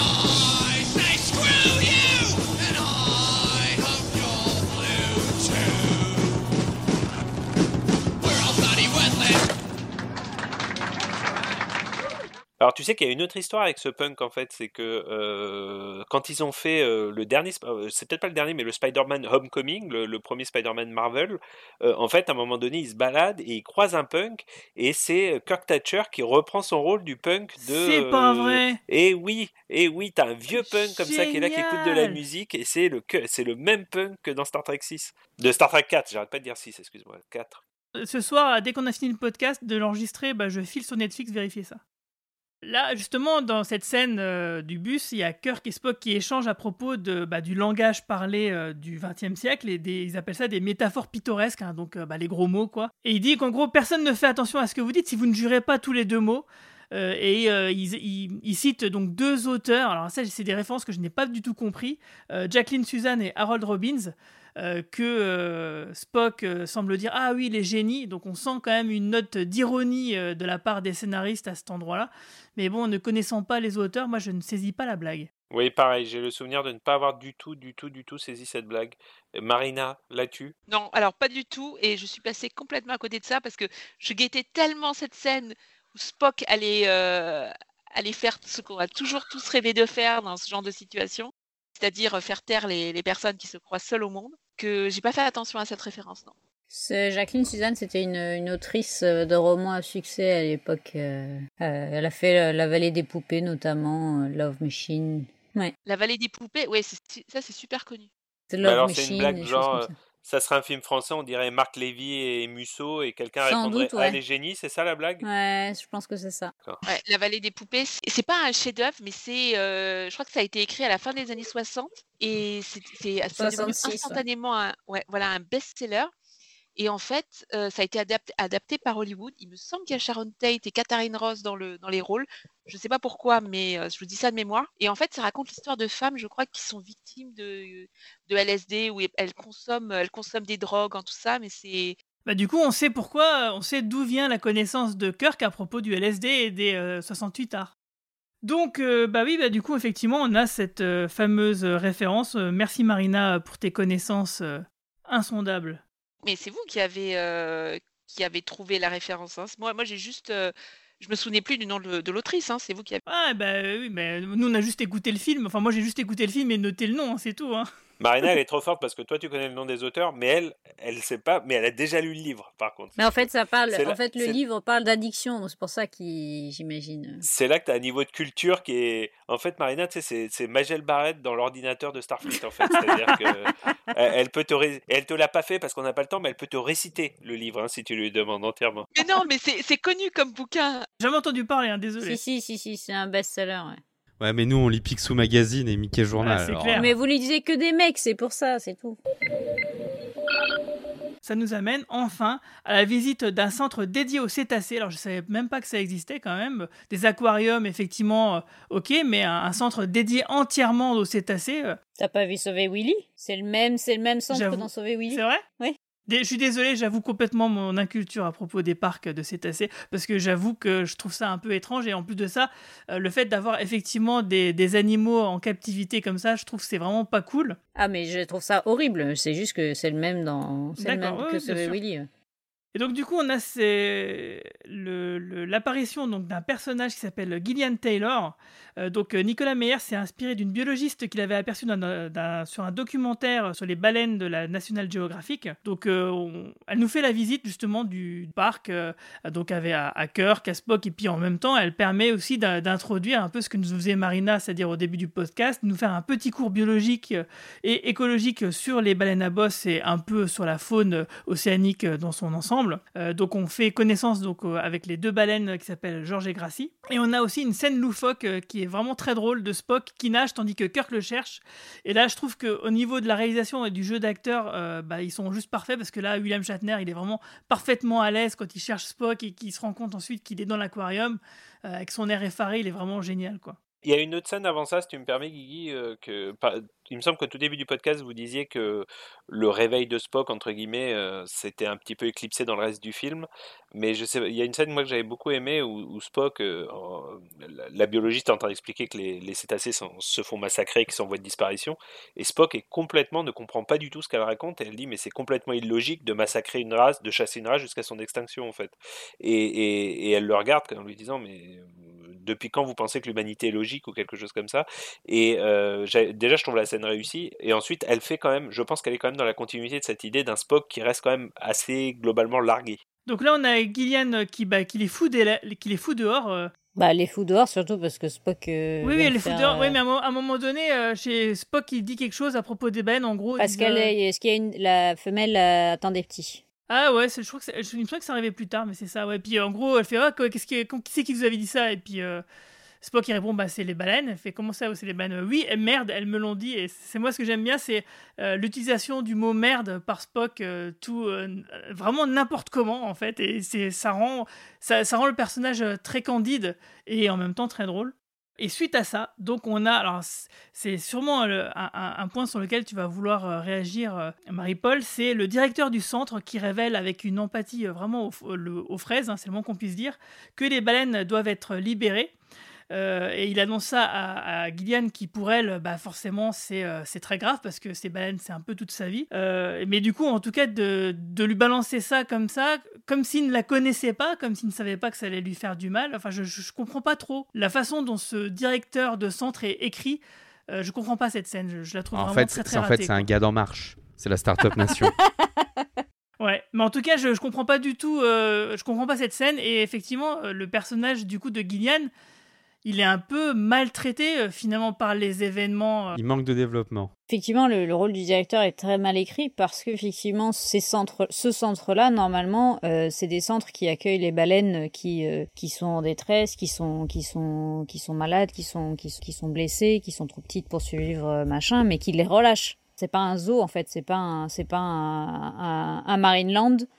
Normalement, de base, c'est censé, ils sont censés relâcher à un moment les baleines euh, dans le dans l'océan C'est ce que fait Jane Goodall, par exemple, avec les, Voilà. les- les grands singes, etc. C'est, c'est, ils sont là pour les soigner, etc. Et, et voilà. Après, c'est déjà arrivé aussi dans l'histoire que des parcs aquatiques euh, fassent faillite ou se retrouvent euh, ou qu'ils aient des reproductions hein, et qu'ils soient obligés de relâcher des animaux dans la nature. Ce qui est, ce qui est rarement une très bonne idée d'ailleurs, mais c'est, c'est pas inédit. En tout cas, c'est déjà arrivé. C'est ça. Mais du coup, c'est extrêmement mal écrit et doublement mal écrit, puisqu'en plus, ils font passer la biologiste pour une espèce d'hystérique incapable de d'entendre que euh, les baleines elles doivent retourner euh, dans leur dans leur espace naturel, que les euh, que ils- ben, va le- je j'anticipe, je fais comme je fais comme Romain euh, sur ton sur ton conducteur, euh, que ils sont ils sont même ils la ils la traitent tellement mal et ils ont tellement peu de considération pour elle que elles sont relâchées, elles sont emmenées alors qu'elle n'est pas au centre et parce que tu comprends euh, la pauvre femme elle aurait pas supporté de leur dire au revoir quoi mais j'avais juste envie de brûler le film. Alors, je comprends, Marie-Paul, ton point de vue, mais c'est, je pense que c'est pas exactement ça. Je, je pense que. euh, c'est exactement faut ce qu'il lui dit hein quand même. Oui, oui, oui, qu'il oui, tout dit, à ouais. fait, tout à fait. Mais, mais je pense que le contexte est un peu différent. C'est-à-dire que je, on est dans un contexte où tu avais 99% de la population des cétacés qui se faisait supprimer systématiquement dans, Ouais. dans les eaux euh, de je sais pas quelle mer, en fait, si tu veux. Dans le Pacifique, ouais. Et en fait, il y a une culpabilité euh, de la part de. Ils sont pas en train de dire que c'est émotionnellement qu'ils pourraient pas gérer. C'est qu'en fait, en, le fa- en faisant ça, ils les condamnent plus ou moins à mort. Enfin, moi, j'avais compris ça comme ça. Si tu veux, ils les Oui. condamnaient à mort et qu'elle n'aurait jamais accepté que ces animaux sont condamnés à mort. Donc, c'est un peu le méchant du film. Euh, Enfin, moi, je l'ai toujours pris comme ça. Peut-être que j'ai la mauvaise interprétation, mais son collègue, pour moi, c'est un peu le méchant du film. C'est-à-dire qu'il le relâche pour des raisons que moi, j'estimais économiques à l'époque. Peut-être que je me trompe. Et ce faisant, il les condamne à mort, d'une- mort quasi certaine. D'ailleurs, quand il le relâche, cinq minutes plus tard, ils se font, euh, ils se font euh, chasser par les, fait, ouais. par les Très très vite. Ouais, très très vite. Mais alors attends, t'as as tout à fait raison dans ce que tu dis. On sait que c'est une raison économique. Euh, mais par contre, euh, Gillian, elle l'accepte, elle le connaît, elle sait, connaît la situation. Parce que lors du dîner Bah oui. avec Kirk, elle l'explique, elle, elle le sait très bien. Et elle sait très bien, en plus de ça, que les garder en captivité, c'est pas si bon non plus, qu'en fait, il n'y a pas de bonne solution. Par contre, effectivement, la direction du centre, par rapport à son employé dont euh, bah, sa charge, c'est les baleines, mais comment on peut la mettre pas au courant Comment on peut la dénigrer comme ça à ce point-là? Ça a aucun Surtout sens. quoi. qu'en plus, il faut extrêmement préparer les animaux au transport. Il y a tout un tout un processus qu'il faut suivre euh, de manière, euh, enfin hyper hyper hyper important. Et il faut que les scientifiques qui sont en charge des animaux soient là. Donc ça n'a aucun sens. C'est juste naze. Je suis désolée. Elle est docteur, elle est professeure. On voit pas des, des responsables comme ça faire des visites, à moins que ce soit des VIP. C'est pas possible. Là, là ça, ça dévalue complètement sa fonction et son rôle. Enfin, ils- Elle est complètement dévaluée de tout le long du film. hein. C'est un personnage qui a été fusionné avec un autre parce qu'il devait avoir plusieurs euh, scientifiques et euh, effectivement après visiblement ils n'ont pas su bien gérer ça. Mais moi, alors, je comprends ce que vous dites, euh, mais ça me choque moins parce que moi j'ai senti qu'elle elle était tellement passionnée par ce qu'elle faisait, par son travail, que et d'ailleurs ça se sent, je trouve, dans le jeu de l'actrice que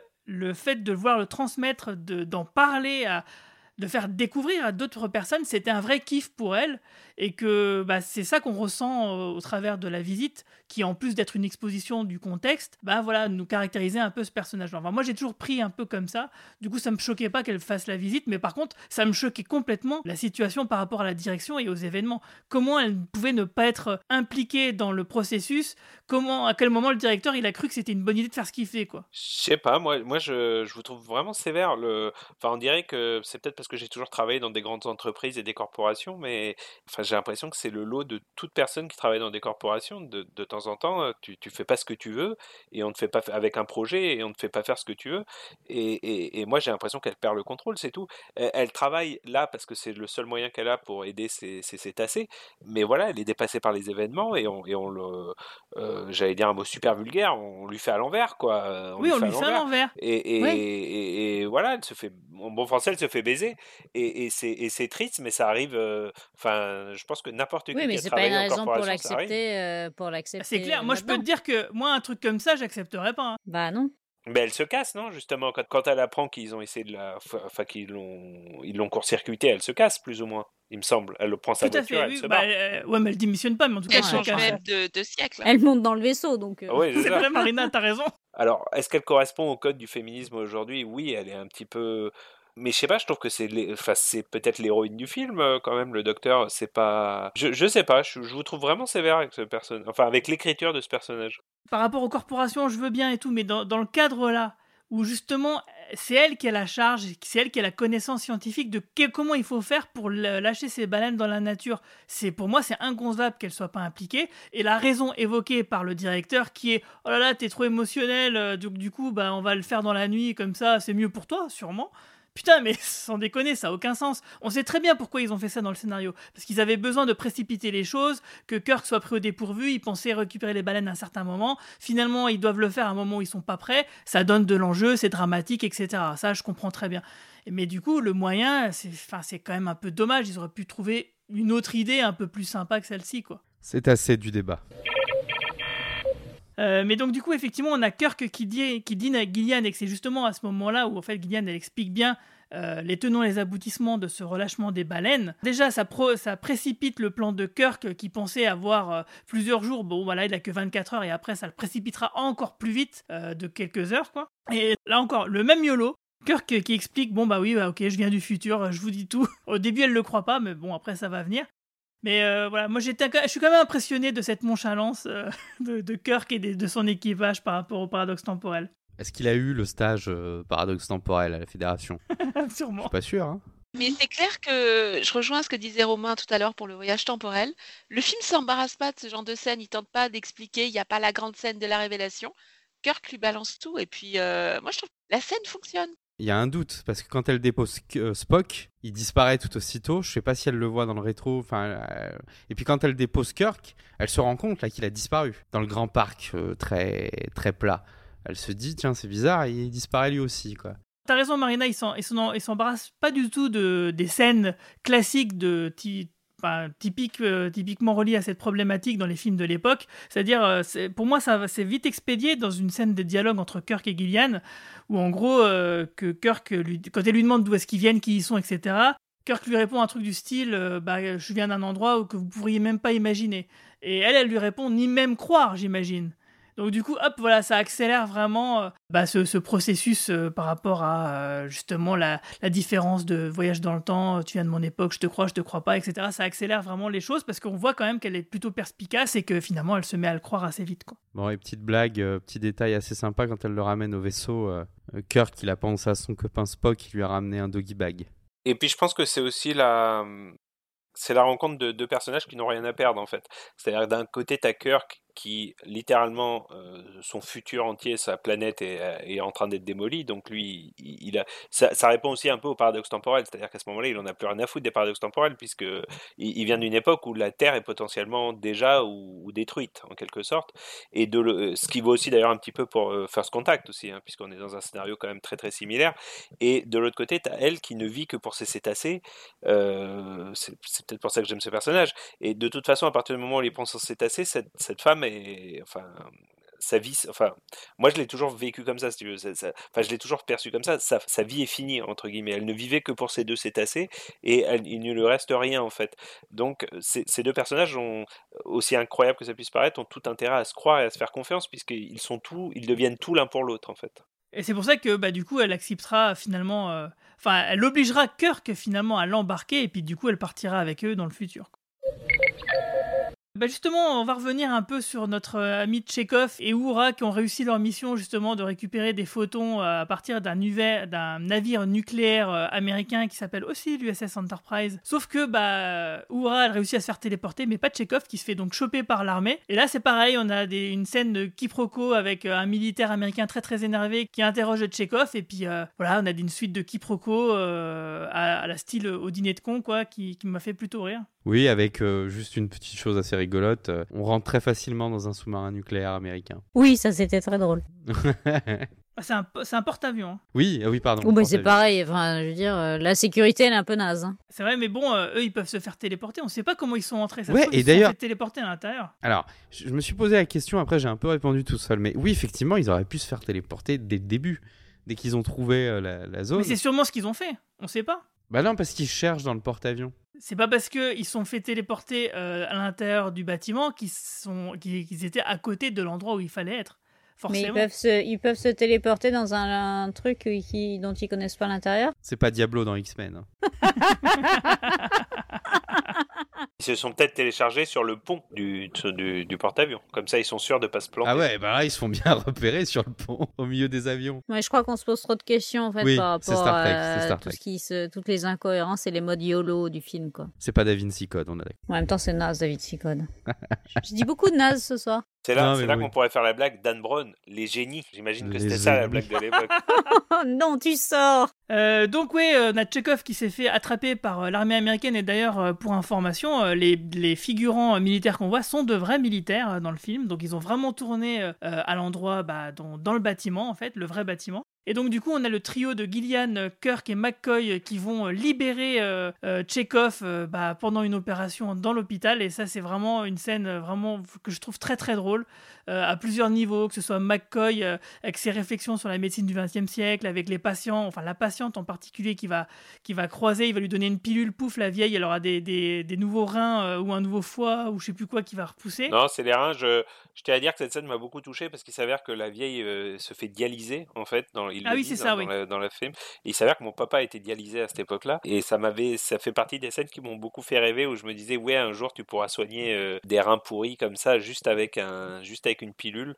Et aujourd'hui où la science et la médecine est tellement contestée autour de nous, euh, moi les progrès de la médecine et les progrès de la science c'était, ça faisait partie des choses qui me faisaient profondément rêver quand j'avais, euh, quand j'avais 17 ans et que je regardais Star Trek. Tout à fait. D'ailleurs, euh, c'est ça qui est drôle, c'est qu'on voit vraiment tout l'humanisme justement de, de médecin de McCoy euh, par rapport à ça. Et aussi quand il va sauver donc Tchekhov, bien sûr, il se frite un peu avec le, médecin du XXe siècle. Euh, Enfin, toutes ces scènes, elles sont plutôt drôles. C'est un truc, c'est truc bête. Mais il y a plein de répliques qui sont très drôles dans cette scène. Euh, dans cette séquence, euh, et il y a un truc moi qui m'avait fait rire, c'est euh, il rentre avec Gillian dans un brancard en disant oui elle, souffre, il faut absolument qu'elle rentre dans le bloc opératoire, etc. pour forcer la main aux gardes qui étaient là bah, justement pour surveiller Tchekhov parce que bon bah c'est quand même un gars qui s'est fait arrêter par l'armée quoi.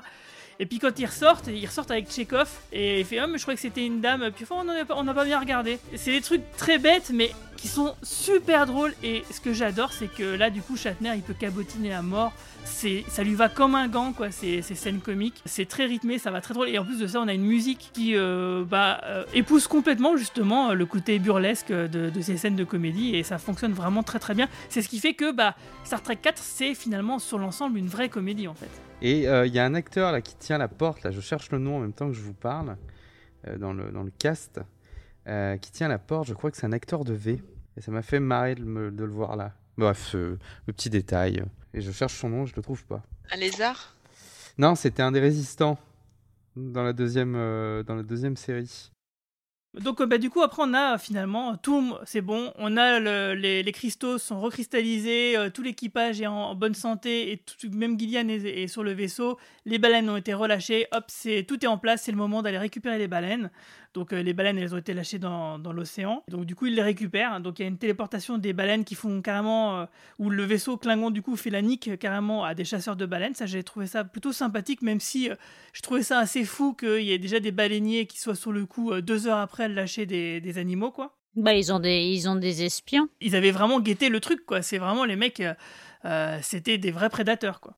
Et ce plan permet de donner une échelle aussi. hein. C'est-à-dire, tout à l'heure, on disait, ouais, euh, ça pouvait pas rentrer. euh, Oui, euh, de on voit que le vaisseau euh, Klingon est gigantesque oui, euh, par rapport au, au vaisseau oui. Rappelez-vous, dans le film précédent, on disait que euh, ce, le deck, le pont, était semblait extrêmement petit et, euh, et qu'ils étaient hyper à l'étroit. Et là, tout à coup, dans ce film, il y, a- il y a déjà vachement plus de place. Et, Ça, il en faut hein, des cales hein, pour des barriques de sanguine. hein. c'est vrai. c'est vrai. Mais euh, pour info, un, oiseau de proie Klingon, ça fait à peu près 70% d'un classe const- euh, constellation. Oui, d'un classe constellation euh, donc euh, de l'USS Enterprise. C'est pas quand même négligeable, quoi. Donc quand tu sais qu'il y a 150 personnes d'équipage sur euh, l'Enterprise à peu près, tu peux comprendre qu'il y a 80-90 membres d'équipage euh, Klingon, quoi. Sauf que dans le film précédent, ils étaient que 12. Oui, c'est ça, c'est ça. Dans- en fait, c'est dans le film précédent où 12 c'était mal. euh, hein. sachant que euh, quand tu veux avoir un poste dans un navire Klingon, tu peux Oui, tuer ton vrai, oui. Voilà. Mais ce stand dit deux scènes vraiment canon hein, quand même. La, scène où le- les baleiniers tirent et tapent la coque du vaisseau et tu vois la, la flèche tomber comme ça. Et euh, la scène en effet où l'oiseau de proie se, se désocculte. Euh, Et, et elle est énorme comme ça face au bateau qui devient ridiculement petit. Euh, je trouve que c'est c'est peut-être des scènes les plus efficaces de tous les films Star Trek euh, jusqu'à euh, de, de la série originale en tout cas. Et D'ailleurs, il y a aussi un truc que- qu'on n'a pas dit à propos des effets spéciaux. Bah, il faut savoir que les baleines, c'était des marionnettes dans ce film. Euh, Non, sérieux? La plupart du temps, ce sont. Alors, et bien sûr, il y a des vrais plans de vraies baleines euh, quand il faut les voir en, en grand. Mais sinon, euh, par exemple, quand Spock est en train de fusionner euh, mentalement avec, euh, avec une des deux baleines, ou quand à la fin, on voit leur queue sortir de l'eau, etc., ce sont des marionnettes. Mais je me demandais hein. comment est-ce qu'ils avaient comment est-ce qu'ils avaient réussi à filmer, s'ils avaient filmé en piscine ou ou quoi. euh, J'essayais de voir un peu les, La les astuces. La scène d'exposition des baleines, elle est en fond vert là. Quand ils sont dans l'aquarium et qu'ils regardent les baleines euh, derrière, elle est en fond vert, ça se voit. Euh, la dernière scène, tu sais, où ils font la fête dans la mer, dans la baie de San Francisco, euh, ils se jettent dans l'eau les uns des autres, c'est sur le parking lot des Paramount Studios à Los Angeles qui sont visitables. Et euh, mon petit cœur de fan, quand je l'ai visité pour la première fois il y a deux ans, pleurait de joie d'être là. Alors c'est un parking, hein, c'est littéralement un parking qu'ils peuvent transformer en bassin et qui a été utilisé dans plusieurs films. euh, euh, je crois, donc Star Trek, il a été utilisé dans Seul au monde avec Tom Hanks et quelques autres films comme ça.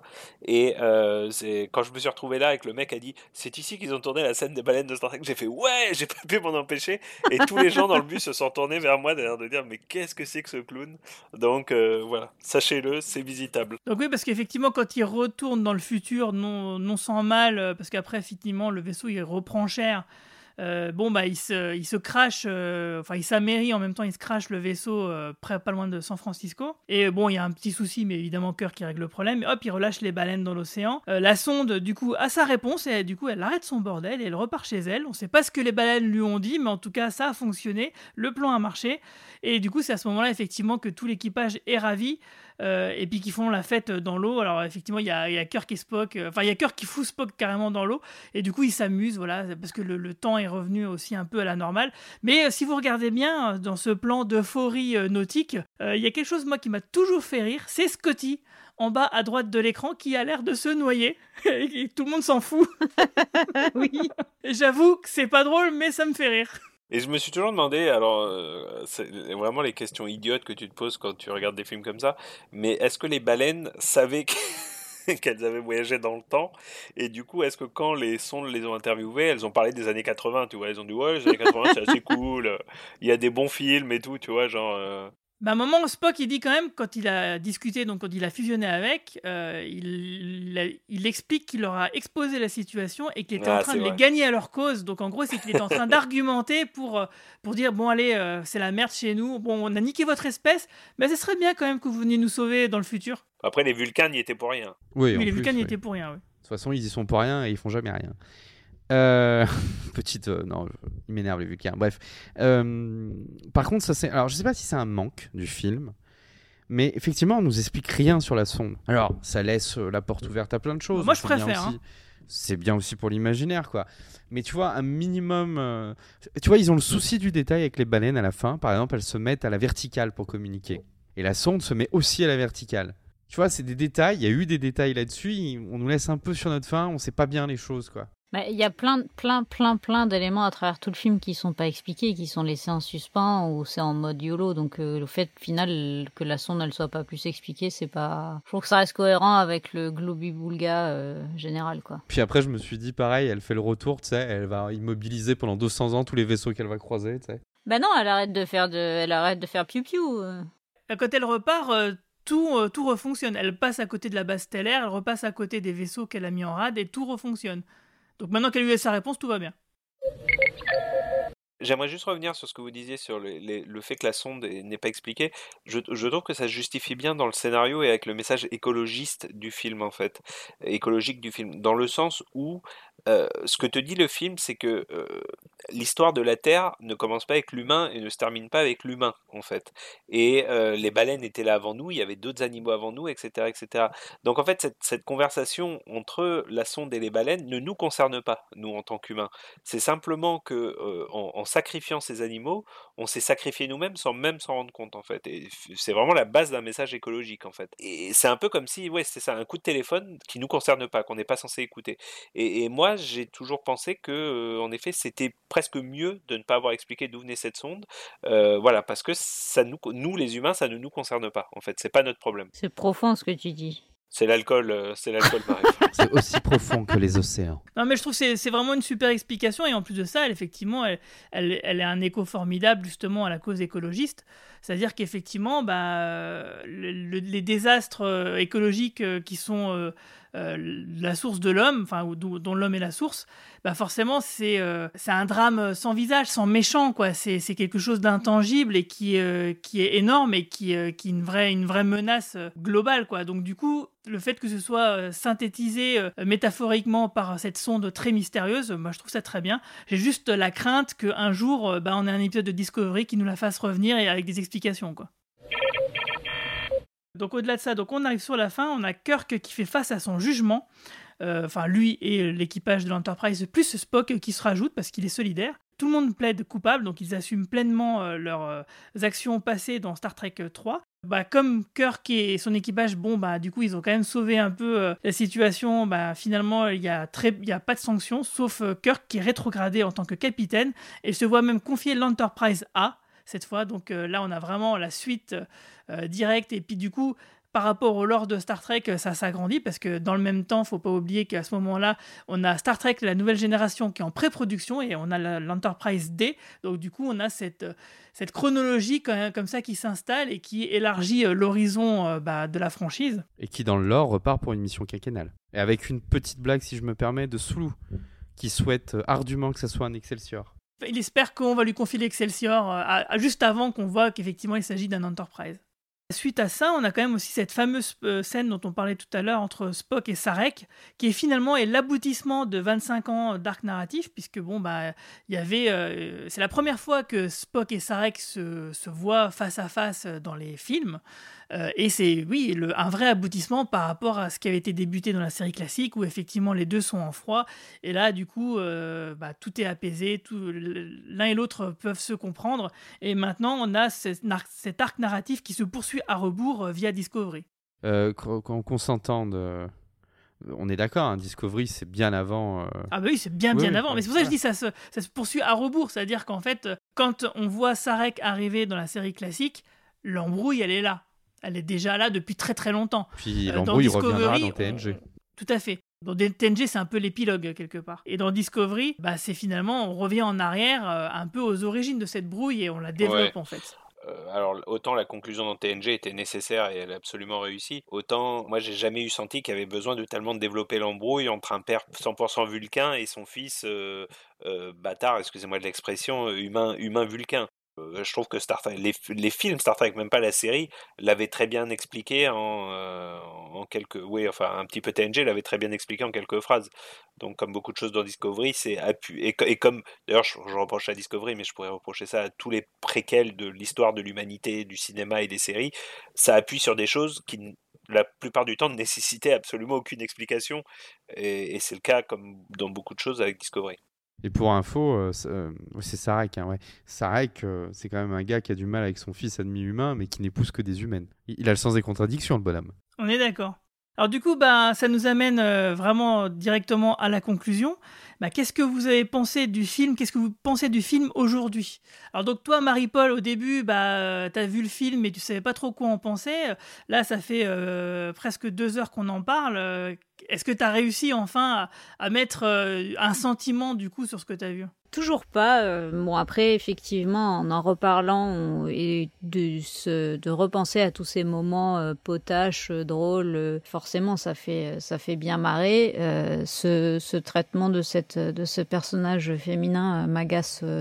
Euh, profondément donc euh, ça ça contrebalance un peu tout ça. Euh, mais c'est quand même ça mais c'est quand même c'est quand même divertissant. Euh, j'ai quand même tu passes quand même un, bon moment euh, si si si t'enlèves euh, cet aspect là et si effectivement tu te poses pas de questions sur euh, le voyage dans le temps ses conséquences euh, sur euh, comment est-ce qu'ils arrivent à faire euh, à faire euh, tous les trucs qu'ils doivent faire en, en moins de deux heures de temps et encore non même pas deux heures parce que le film il fait deux heures donc euh, en moins de en, une heure de temps euh, c'est euh, avec des raccourcis mais qui finalement ça va ça passe.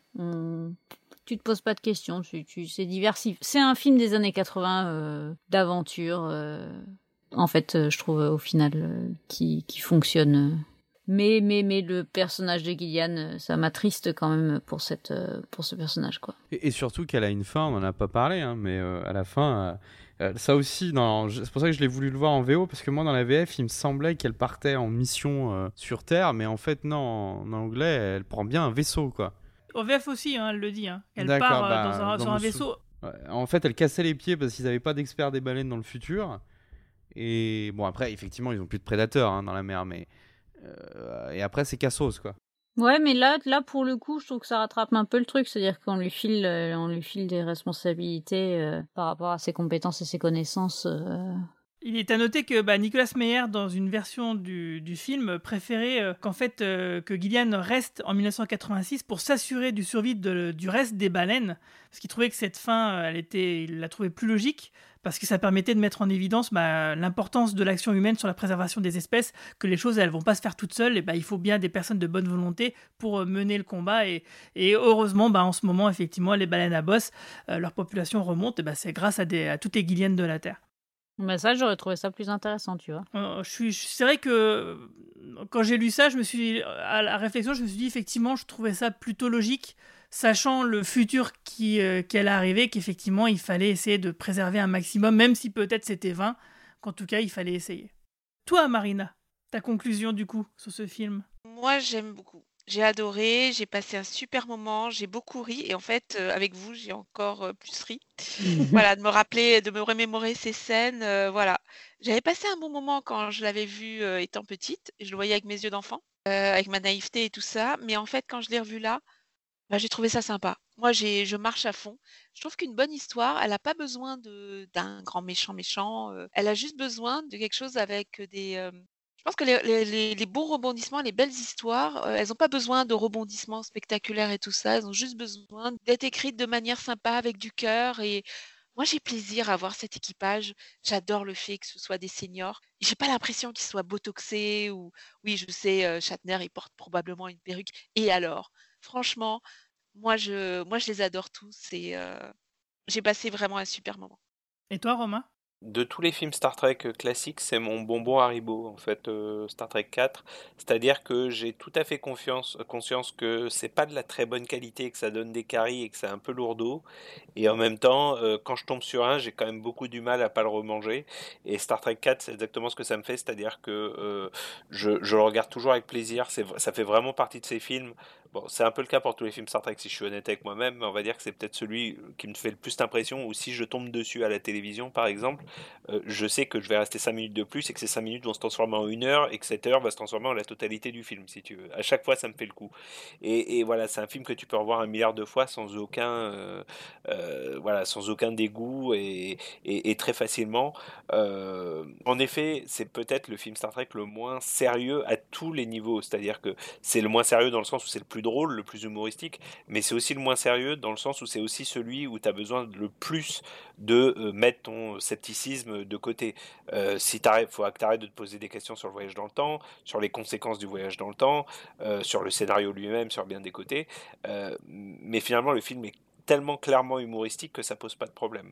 Euh, J'ai toujours pensé que l'humour était au cœur de Star Trek. Elle l'était dans les séries classiques, elle l'est dans The Next Generation, euh, et elle manque cruellement dans Star Trek Discovery. Et euh, voilà, de tous les films, c'est la page humoristique, et je pense qu'il est absolu. En fait, je, le trouve indispensable dans la série des films Star Trek de 1 à 6. Mais moi, je trouve que c'était la bonne conclusion à faire pour l'ancienne génération, ce film comme on l'a dit, c'était des seniors qui avaient encore du panache, qui finissaient sur une bonne note et ça finissait sur une fin ouverte avec un nouveau vaisseau. Et puis voilà, ils ont vécu de longues aventures encore. euh. Et après, bon, après c'est mon avis, mais quand on arrive sur la- un peu la décrépitude des autres films, peut-être euh, pas Nouvelle Frontière, mais euh, je trouve que c'est le film qui clôture le mieux l'ancienne génération. Ah ouais. Ouais, je trouve qu'il y a ce petit côté léger qu'on retrouvait dans la série euh, TOS, et puis une petite histoire sympa, parce que franchement, euh, des baleines qui étaient un lien avec une race extraterrestre euh, sur le papier, bah c'est c'est vachement cool pour de la SF. Je sais pas d'ailleurs, je me suis toujours demandé s'il y avait pas un rapport aussi avec H2G2 et, et la petite blague des dauphins. Mais Merci pour le poisson, ouais. Ouais. Euh, mais ouais, je pense que mm, en vous écoutant parler, en le revoyant hier avec des yeux neufs, puis en connaissant bah, ce qui arrive souvent en film Star Trek euh, qui vont arriver derrière, là, euh, c'était la bonne conclusion. Moi, j'aurais trouvé ça trop humoristique pour une conclusion finale. Le, le- je trouve que ça fonctionne bien là où il est placé, c'est-à-dire à peu près au milieu dans la, série des films Star Trek. Mais, mais je trouve que le ton était trop léger et manquait un peu de gravité pour conclure le message de Star Trek, si tu veux. Et je trouve que Star Trek 6 qui à, à mes yeux est un meilleur film, et un, film qui résiste mieux au temps, euh, euh, offre une bien meilleure conclusion à la saga Star Trek euh, classique de Kirk et Spock. Le Star Trek 6, c'est? C'est bah, c'est euh, Terre Inconnue. Terre Inconnue, oui, pardon.